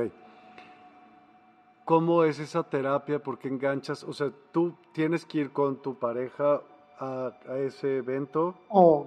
No. No, no, no. De hecho, bueno, de hecho a veces pueden pedir una habitación solo, aunque claro, recomiendan, este, bueno, además de que te cobran por la, experiencia tú solo, porque lo ideal es que ocupen, eh, cada habitación es doble, ¿no? Que sean dos personas, aunque obviamente no, no sean parejas sexuales ni mucho menos, pero que eh, para apoyo emocional sí está, está padre, porque no pueden hablar en, en el área común, pero sí pueden hablar en la habitación en voz baja. ¿En esa habitación es el cuarto oscuro? No, no, no. Este es un, es un edificio de dos pisos donde eh, hay un área común abajo, ¿no? Haz de cuenta que son 12 habitaciones en una planta y 12 habitaciones en otra. Ok. Entonces ya hay unas escaleras, entonces, eh, y los, los pilares se cubren con colchonetas, eh, el, el, escalón de la escalera se pone una rampa. ¿Por qué? Pues porque te puedes fracturar un dedo ahí caminando y se ponen globos en, la, en las cuatro direcciones. Cuando dice, hay globos, va a haber fiesta, no, es para que si chocas con los globos, pues sepas que estás en una de las cuatro direcciones, que es una donde ponen las bolsas de alimentos, que es donde tú vas a recoger tu bolsita feliz y, este, y comes como ciego, ¿no? Y todo con toppers las sopas, dan sopas, caldos, etcétera, este, en, vasos de que son topper. Sí, sí, sí. Entonces, y claro, te la tomas así, la tapas, porque si la dejas en el suelo, pues no ves dónde la dejaste, pues la tiras ahí con facilidad. Por eso todo se hace así como haciendo tai chi. ¿Y el baño? También, pues ¿qué crees que los ciegos no van al baño? Estoy seguro que sí, pero ellos ya practicaron. Ah, pues parece tienes tus semanas para practicar ahí. de veras que me pasan cosas, yo te juro, había veces que yo estaba seguro que estaba entrando al baño y me daba cuenta que había salido al pasillo, o viceversa. Yo estaba seguro que estaba entrando al baño y estaba en el pasillo. Dices, es que hay una desorientación total, nada más sabes que es arriba y abajo por la fuerza de gravedad, pero... Y cuando prenden las luces dices... bueno, nunca la prenden, ¿eh? uno sale... Ni al final. No, ni al final. Sale uno con lentes oscuros y de noche. Claro, porque si no te lastima. Si no, pues te queda ciego temporalmente. O sea, es demasiado. todo el tiempo que pasaste ahí, si te pega el sol, no, pues quedas ciego temporalmente. Sí. No, este, de hecho uno sale de preferencia a luna llena con tus, tus este, lentes, oscuros. Oye, ahora dime algo, que el alumno debe de comprender qué antes de eso. ¿Se cuenta dijiste nivel 1 y nivel 2? ¿Nivel 1 qué? Nivel ah, bueno, básicamente lo primero es, eh, antes de poder hacer eh, alquimia sexual, hay que hacer alquimia emocional, precisamente porque, pues, eh, a ver, si nuestra experiencia sexual... Para controlar depende de nuestra experiencia emocional, pues primero hay que gestionar las emociones. Ok. Y, ahora, ya que estamos en un estado emocional propicio, ahora sí, si ya hay funcionamiento sexual adecuado, entonces ya se puede transformar. ¿Cuál es un estado emocional propicio? Pues un estado en que tengas eh, eh, efecto vasodilatador y que se pueda activar el sistema parasimpático. Porque de otra manera, si está estresado, por ejemplo, un, simple caso, la principal causa de disfunciones sexuales es ansiedad de desempeño. Supongamos que, fíjate, un hombre. Que, que no se le, o sea, que, que, ya es malo para hacer el amor. ¿Eso es por eso lo que dices? es lo que se compró esa idea ¿eh? Ok, su creencia. Nadie mm. le enseñó. Ya. Porque si una chava, hay una película que trata de eso que les voy a recomendar que me encanta, que se llama No mires para abajo es una película argentina, ¿viste? Donde esa chica convierte al peor amante de Buenos Aires, lo convierte en el mejor amante, porque ella es una sacerdotisa. Pero claro, el cuate se deja enseñar, ¿no? Claro. Entonces de eso se trata la película, para que la vean. O sea, pero... No mires abajo. No mires para abajo. Para abajo. Ahora, sí hay, chequen bien porque hay dos películas creo que se llaman igual, esa y otra que nada tiene que ver, entonces, y esa que encontraron se llama así y no tiene nada que ver. No es, de miedo, no es, esa. No, no es de miedo, pero no tiene nada que ver, no es esa. Pero sí es una que tiene una pareja, este, eh, ella medio desnuda en la carátula, entonces esa es. una, y esa le enseña algunas de las técnicas que vemos en el Tao del Amor 2, precisamente porque ese es el del Tao de la mujer y la pareja multiorgásmica que es con lo que complementarían lo que es el healing love o el amor curativo o la estructura interna de la alquimia sexual taoísta. Pero en realidad tendríamos que decir alquimia erótica, afectiva, espiritual, si fuéramos más precisos. ¿Por qué? Porque no puede haber alquimia sexual si no hay alquimia emocional primero. Ansiedad de desempeño. ¿Qué, qué es ansiedad de desempeño? Si el hombre ya tuvo un evento de disfunción eréctil y entonces se le presenta, como decimos, un avión de mujer y le dice, a ver, pásale. Y, ay, se le acelera el corazón y, y, si no se me para, pues concedido, Tim, concedido no se le va a parar. ¿Por qué? Porque el corazón ya se encargó de generar ansiedad, entonces, ¿qué pasa? Ya hay presión cardíaca alta, impulsos cerebrales se aceleran y hay, eh, a consecuencia de eso hay exceso de frío en los riñones. ¿Qué significa eso? Que no es imposible. ¿Un hombre con miedo puede tener erección? No sé. No, imposible. Se le encogen los testículos, se le encoge todo, el pene se le encoge. Un hombre con miedo no hay poder humano que lo haga tener una erección. ¿Qué es la ansiedad de desempeño? Pues miedo y ansiedad. ¿Sí tiene sentido? Entonces, ¿qué es una condición emocional propicia? Pues que esté en santa paz, y que tenga una sensación de bienestar. Y entonces, ¿qué pasa? Ah, pues tiene un efecto vasodilatador. Sí. Entonces, ahora sí dice, ya, ahora sí, pásale por acá. Sí, pues ya está en condiciones emocionales. Y lo mismo va a pasar en la tecnología del cuarto oscuro. Por eso, lo primero que suceda, pues va a ser una evidencia de cómo está gestionando su vida esa persona. O, o cómo está siendo manipulada por sus emociones. Al final de cada programa, bueno, al evento final o eso, en momentos finales hacemos meditaciones guiadas o ejercicios de alguna manera. ¿Qué quisieras hacer tú? ¿Alguna meditación o algún... Pues sí, podríamos hacer una, una meditación así, por lo menos una muy básica. Hay muchas técnicas para hacer tres mentes en una, pero sí les podría este, compartir una, una de principiantes, este, para que aprendan cómo concentrar su, su atención ahí. Aquí ya tengo un fueguito encendido aquí dentro, entonces eh, podríamos eh, hacerlo así. Y, ¿Te parece si hacemos eso y al final seguramente habrá algunas preguntas o prefieres que hagamos las preguntas primero? ¿Qué escoges? Pues como quieran. Este... Ahorita nada más tengo dos preguntas, si alguien tiene, pues las ponga, pero por ejemplo aquí dice Mayra Guevara, ¿puede uno usarlo para manifestar abundancia practicando estas técnicas? Pues claro, ¿no? Claro que sí, porque eh, de hecho se dice que la energía precisamente de, del tercer chakra, por eso se llama el, plexo solar, tiene mucho que ver con eso también. Y, este, con, y es yang, esa energía es masculina, la capacidad de acción, de toma de decisiones, de generar ingresos, abundancia, pero eh, eh, es lo que nos hace mover el trasero, ¿no? Hacer lo que hay que hacer para atraerlo, ¿no? Porque tampoco, este, esperando así que nos saquemos la lotería, pues tampoco es, la manera. Sí, no, es magia, pero sí este, generando una armonía entre las fuerzas del yin y el yang, pues genera la energía entre el dinero, lo material y la conexión espiritual. Aunque sí podría funcionarte a lo mejor al momento de la eyaculación que pensaras en eso. Todo el, bueno, si quieren hacer magia sexual literalmente, en pareja se puede hacer, eh, hay una técnica maravillosa que es poner una imagen dentro, pues ya les dije que, pero para eso tienen que saber cómo circular en la órbita, ¿no? Porque lo que circula en la órbita es una perla de luz. Y esa perla es un vehículo. ¿Qué recoge? Pues lo que encuentre a su paso. Cuando pasa por la zona pélvica, pues recoge excitación sexual. Cuando pase por la zona cardíaca, pues recoge la, si hay amor. Y cuando llegue a la cabeza, pues recoge energía espiritual, si hay la conexión. Si no, pues no. Si hay culpa, miedo, pues no, eso va a recoger. Por eso es importante, pues vibrar lo más alto que podamos, ¿no?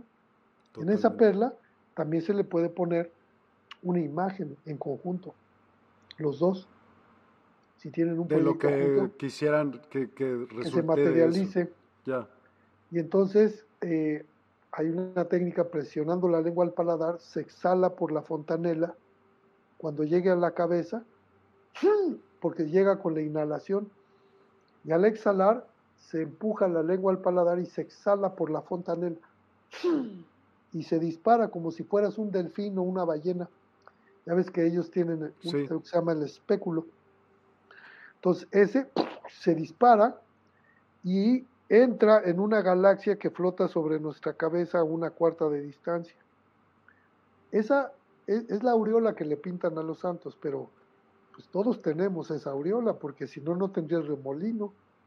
O sea, el cabello sigue el movimiento del chi. De hecho, se le llama el octavo chakra, porque nosotros decimos, hay siete chakras, ¿no? De, en el cuerpo, sí, pero el octavo está flotando. De hecho, por eso en el símbolo del de caduceo de Hermes, el original no tiene pegada la esfera con alas en el báculo, está flotando. ¿Por qué? Porque representa la dimensión espiritual de donde vienen las almas. Por eso todo lo que tiene alas, pues representa la energía del espíritu. Y esa esfera con alas, pues es la dimensión espiritual. Y el útero de todas las hembras, de todas las especies animales, está conectado a esa, esa dimensión. Pues es, pues es, nuestro camino para llegar a la tierra. ¿Sí, verdad? Entonces, eh, ¿Alguna otra pregunta, decía? No por el momento, ah, pero si tienen alguna, ¿por qué no? Pues la ponemos al final. ¿Les parece bien? Entonces, si les parece, vamos a hacer. Ah, y, me gustaría hacer una prueba. A ver, un segundito. Sí, claro. Si tienen preguntas, por favor, eh, pónganlas. Está, ha estado padrísimo, la verdad. Gracias por tu tiempo. porque quiero ver si, porque a veces me han dicho que no se escucha al final una vibración, por ejemplo, si escuchan esto,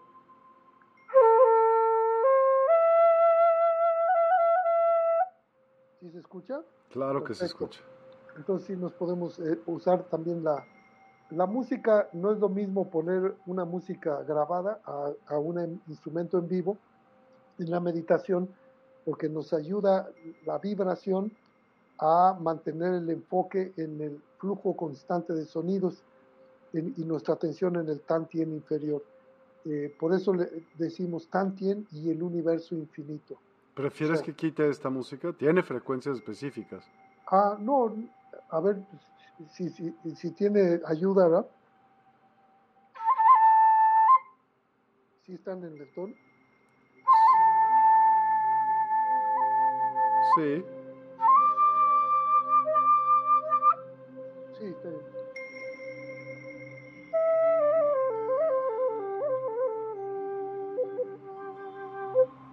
Sí, muy bien. Venga. Entonces, hacemos tres respiraciones profundas, inhalamos luz, exhalamos tensión por plantas de los pies, inhalamos salud, exhalamos toda enfermedad a la tierra que se transforme, inhalamos amor, exhalamos gratitud, sentimos nuestro corazón y sus virtudes, amor hacia nosotros mismos primero para así poder amar a otros, apreciación, gozo, alegría. Al hacerlo nos conectamos con el Ser Supremo, nuestra alma y nuestro espíritu, y desde esa conexión con el Ser Supremo vamos a entrar en este estado llamado las tres mentes en una. Inhalamos con respiración primordial, llenando de aire primero la zona abdominal. Se expande el diafragma y luego al último los pulmones. Exhalamos, contraemos el abdomen de manera natural y profunda, lo más lento posible. Inhalamos, exhalamos.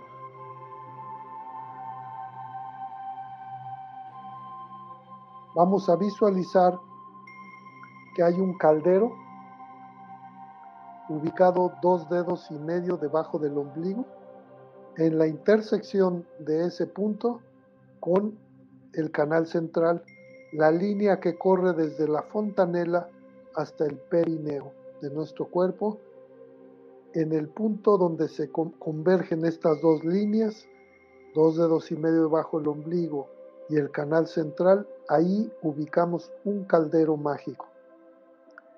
Un caldero que tiene una perla de luz transparente y luminosa.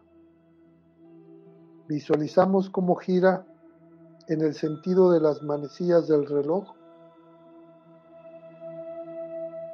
como si estuviéramos sentados en, la carátula de un reloj. observamos simplemente cómo gira allá adentro. Cada vez que inhalamos, llenamos de aire el abdomen. Cada vez que exhalamos, lo contraemos. Cada vez más lenta y profunda la respiración. Inhalamos luz. Exhalamos tensión que entre a la tierra y se transforme y observamos una perla de luz girando en nuestro caldero, dos dedos y medio debajo del ombligo. Esta alineación con ese movimiento podría ser que incluso nuestra columna vertebral pudiera empezar a tener movimientos involuntarios en espiral. Si es así, déjalo que suceda. Inhalamos, exhalamos.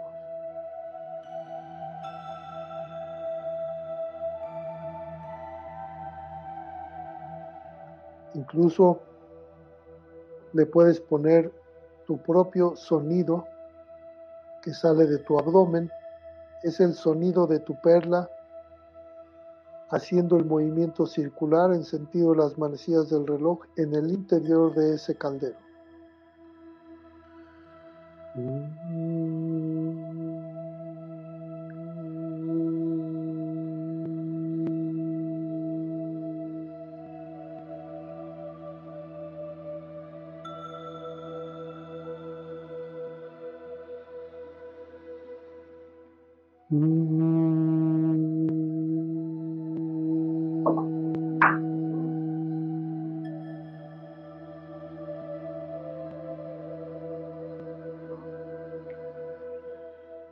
Bajamos tres mentes en una. Tantien y el infinito universo infinito. Tantien y el universo infinito. Tantien y el universo infinito.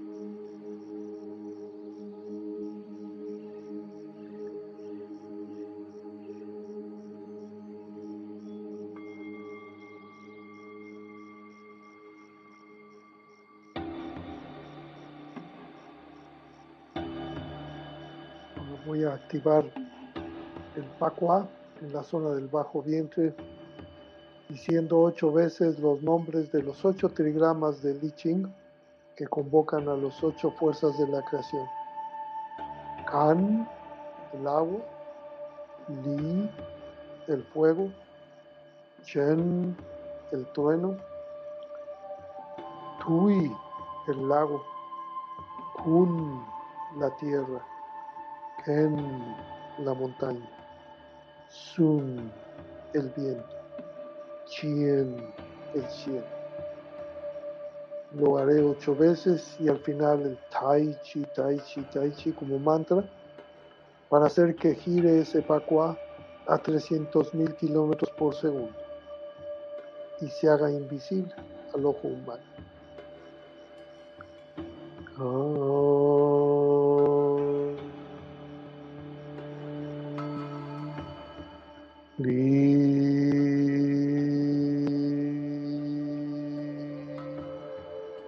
Sun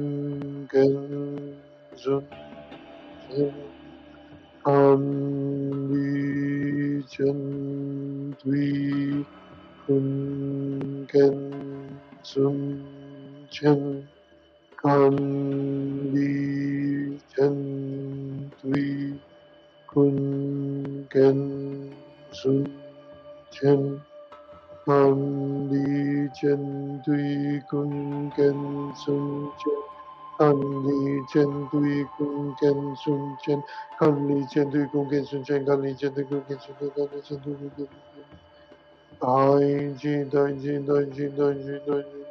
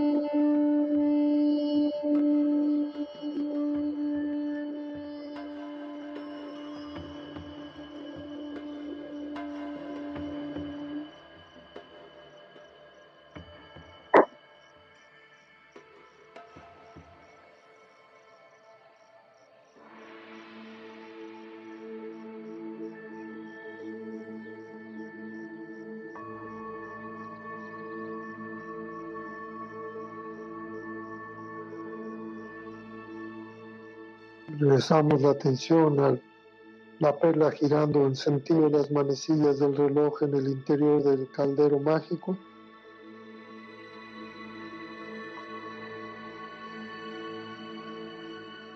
Y hacemos tres respiraciones profundas para salir de este nivel de meditación. Inhalamos luz. Exhalamos tensión por plantas de los pies. Inhalamos salud. Exhalamos toda enfermedad a la tierra que se transforme. Inhalamos amor, exhalamos gratitud. Sentimos nuestro corazón y sus virtudes, amor hacia nosotros mismos primero para poder amar a otros, apreciación, gozo, alegría. Al hacerlo nos conectamos con el Ser Supremo, nuestra alma y nuestro espíritu.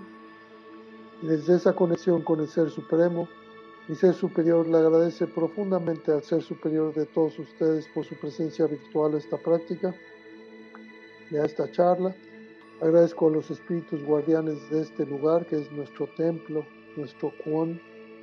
Agradezco a los espíritus guardianes de los cuatro rincones del universo, al espíritu guardián corazón del cielo, al Espíritu Guardián Corazón de nuestra Madre Tierra y el Espíritu Guardián Corazón de todas las cosas, donde todos somos uno, y un profundo agradecimiento a todos los hermanos y hermanas mayores, maestros y maestras que nos anteceden en el camino, que sirven como faro guía a todos los que venimos detrás, especialmente al Gran Máster Mantachia.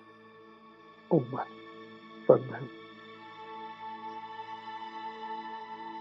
y pueden ir moviendo manos, pies para ir saliendo de este nivel de meditación y evaluar el estado de percepción en el que nos encontramos.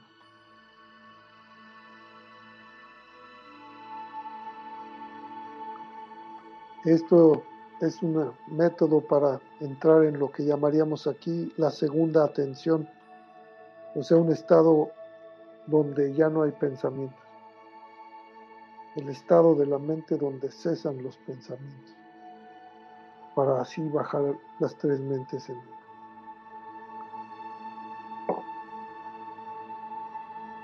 una. Pues muchas gracias. ¿Hay alguna otro comentario, duda, pregunta? Sí, eh, bueno, excelente, gracias de parte de Mayra Guevara. Nadia Eliana Alonso, buenas noches. ¿Puede repetir otra vez lo que se tiene que hacer en pareja para manifestar?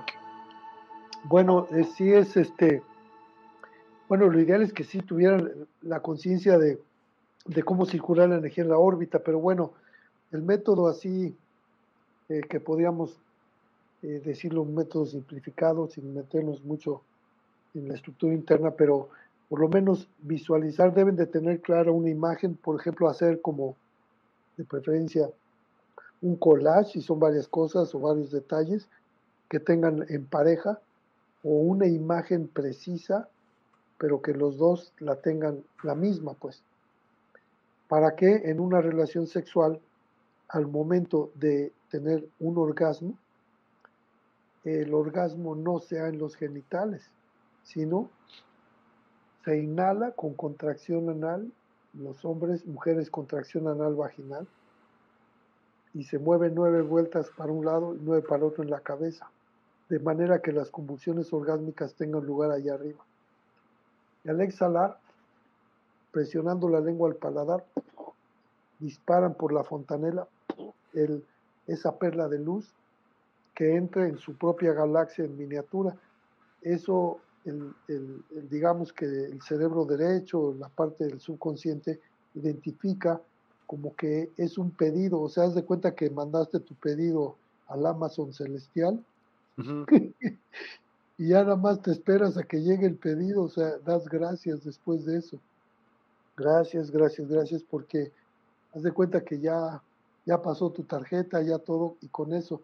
Pero bueno, eh, es, sé que es muy difícil pedirle a alguien que implosione energía orgásmica así, sin, sin contar con la, con la estructura interna adecuada para hacerlo, porque es, pues sí se requiere un entrenamiento previo, o sea, no es como una receta de cocina, así te lo, te lo puedo decir más o menos la técnica cómo va, pero desafortunadamente estas cosas ni siquiera escritas se pueden así como mucho de manera autodidáctica, eh, por tratarse de disciplinas psicofísicas, ¿no?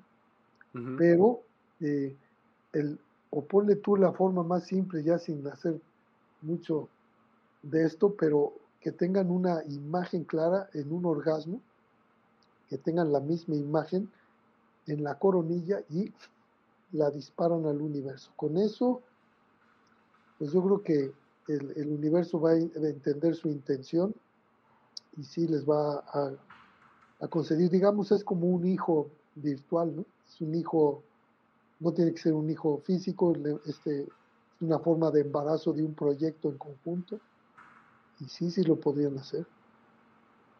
Gracias. Para que, para que el, inconsciente lo, lo reconozca, ¿no? Totalmente. Jesús pues E. Morales, muchas gracias. Muchas gracias. Lili 472, muchas gracias. Qué hermosa meditación, qué hermosos sonidos, música, todo. Gracias. Sí, muy padre. Gracias. Lulu Gómez, wow, impresionante meditación. Gracias por tanto que nos comparten. Gracias, gracias, gracias.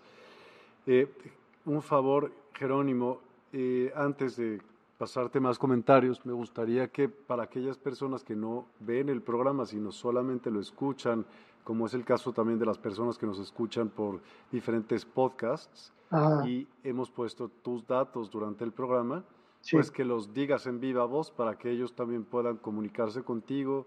Y, sí.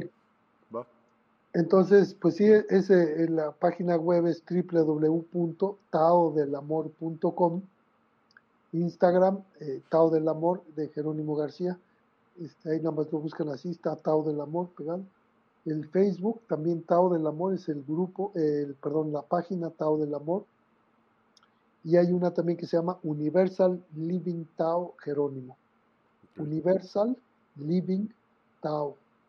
Así te, con T de Tomás, porque también lo van a encontrar en inglés con D de Daniel Tao. Mm pero eh, sí, normalmente acá lo pronunciamos así con T y, y así para algunas consultas o asesorías personalizadas también podían mandar un WhatsApp o Telegram a el más 52, que es el de México, 442, que es la alada de Querétaro, 359-3313.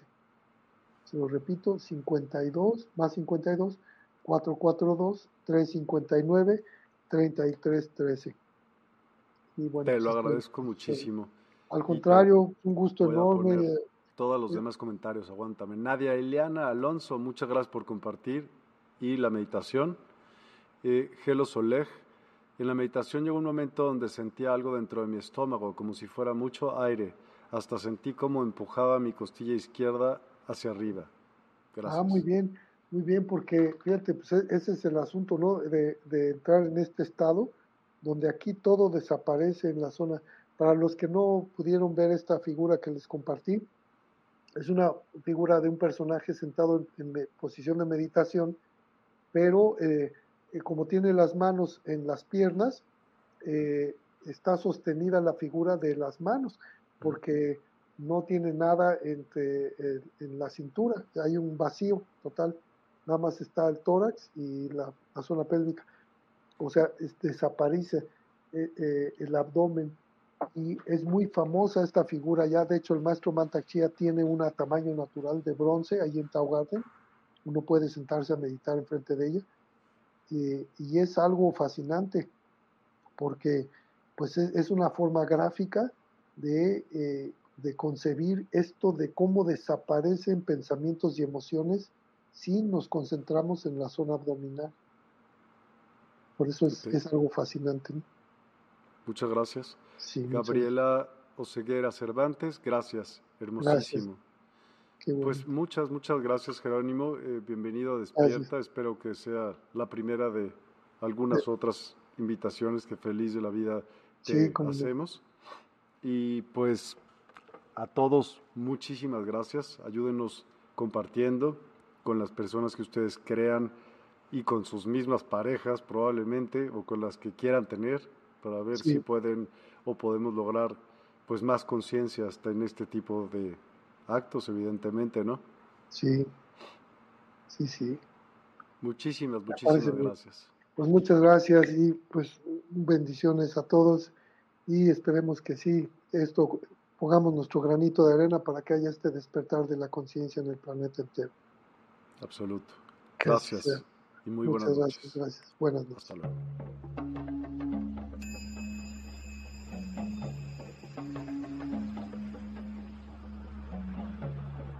Despierta tu conciencia. Exploremos cómo comprometernos con nuestra conciencia para experimentar una transformación interior y vivir una vida más plena y consciente. El compromiso con la conciencia comienza viviendo en el presente. Deja de lado las preocupaciones del pasado y las ansiedades del futuro. Enfócate en el aquí y ahora y descubre la belleza y la conexión en cada momento. Desarrollo personal y espiritual es esencial en este camino. Dedica tiempo a conocerte a ti mismo, descubre tus valores, creencias y nutre tu crecimiento interior a través de prácticas como la meditación y la reflexión. Despertarás tu conciencia y experimentarás una transformación profunda. El compromiso con la conciencia no se detiene en nosotros mismos, también implica conectarnos con nuestro entorno y con los demás. Cuidemos y respetemos a la naturaleza, establezcamos relaciones significativas, practiquemos la empatía y la compasión. Juntos podemos construir un mundo más consciente y equilibrado. Únete a nuestra comunidad en Despierta. Participa en nuestros programas en vivo, donde descubrirás enseñanzas inspiradoras, técnicas de meditación y conversaciones reveladoras. Síguenos en nuestras redes sociales para obtener contenido adicional y ser parte de nuestro movimiento de despertar de la conciencia. El compromiso con la conciencia es un viaje personal, pero juntos podemos construir una comunidad consciente y transformadora. Es hora de despertar tu conciencia y marcar la diferencia en tu vida y en el mundo. Despierta tu conciencia y únete a nosotros en este emocionante viaje de transformación.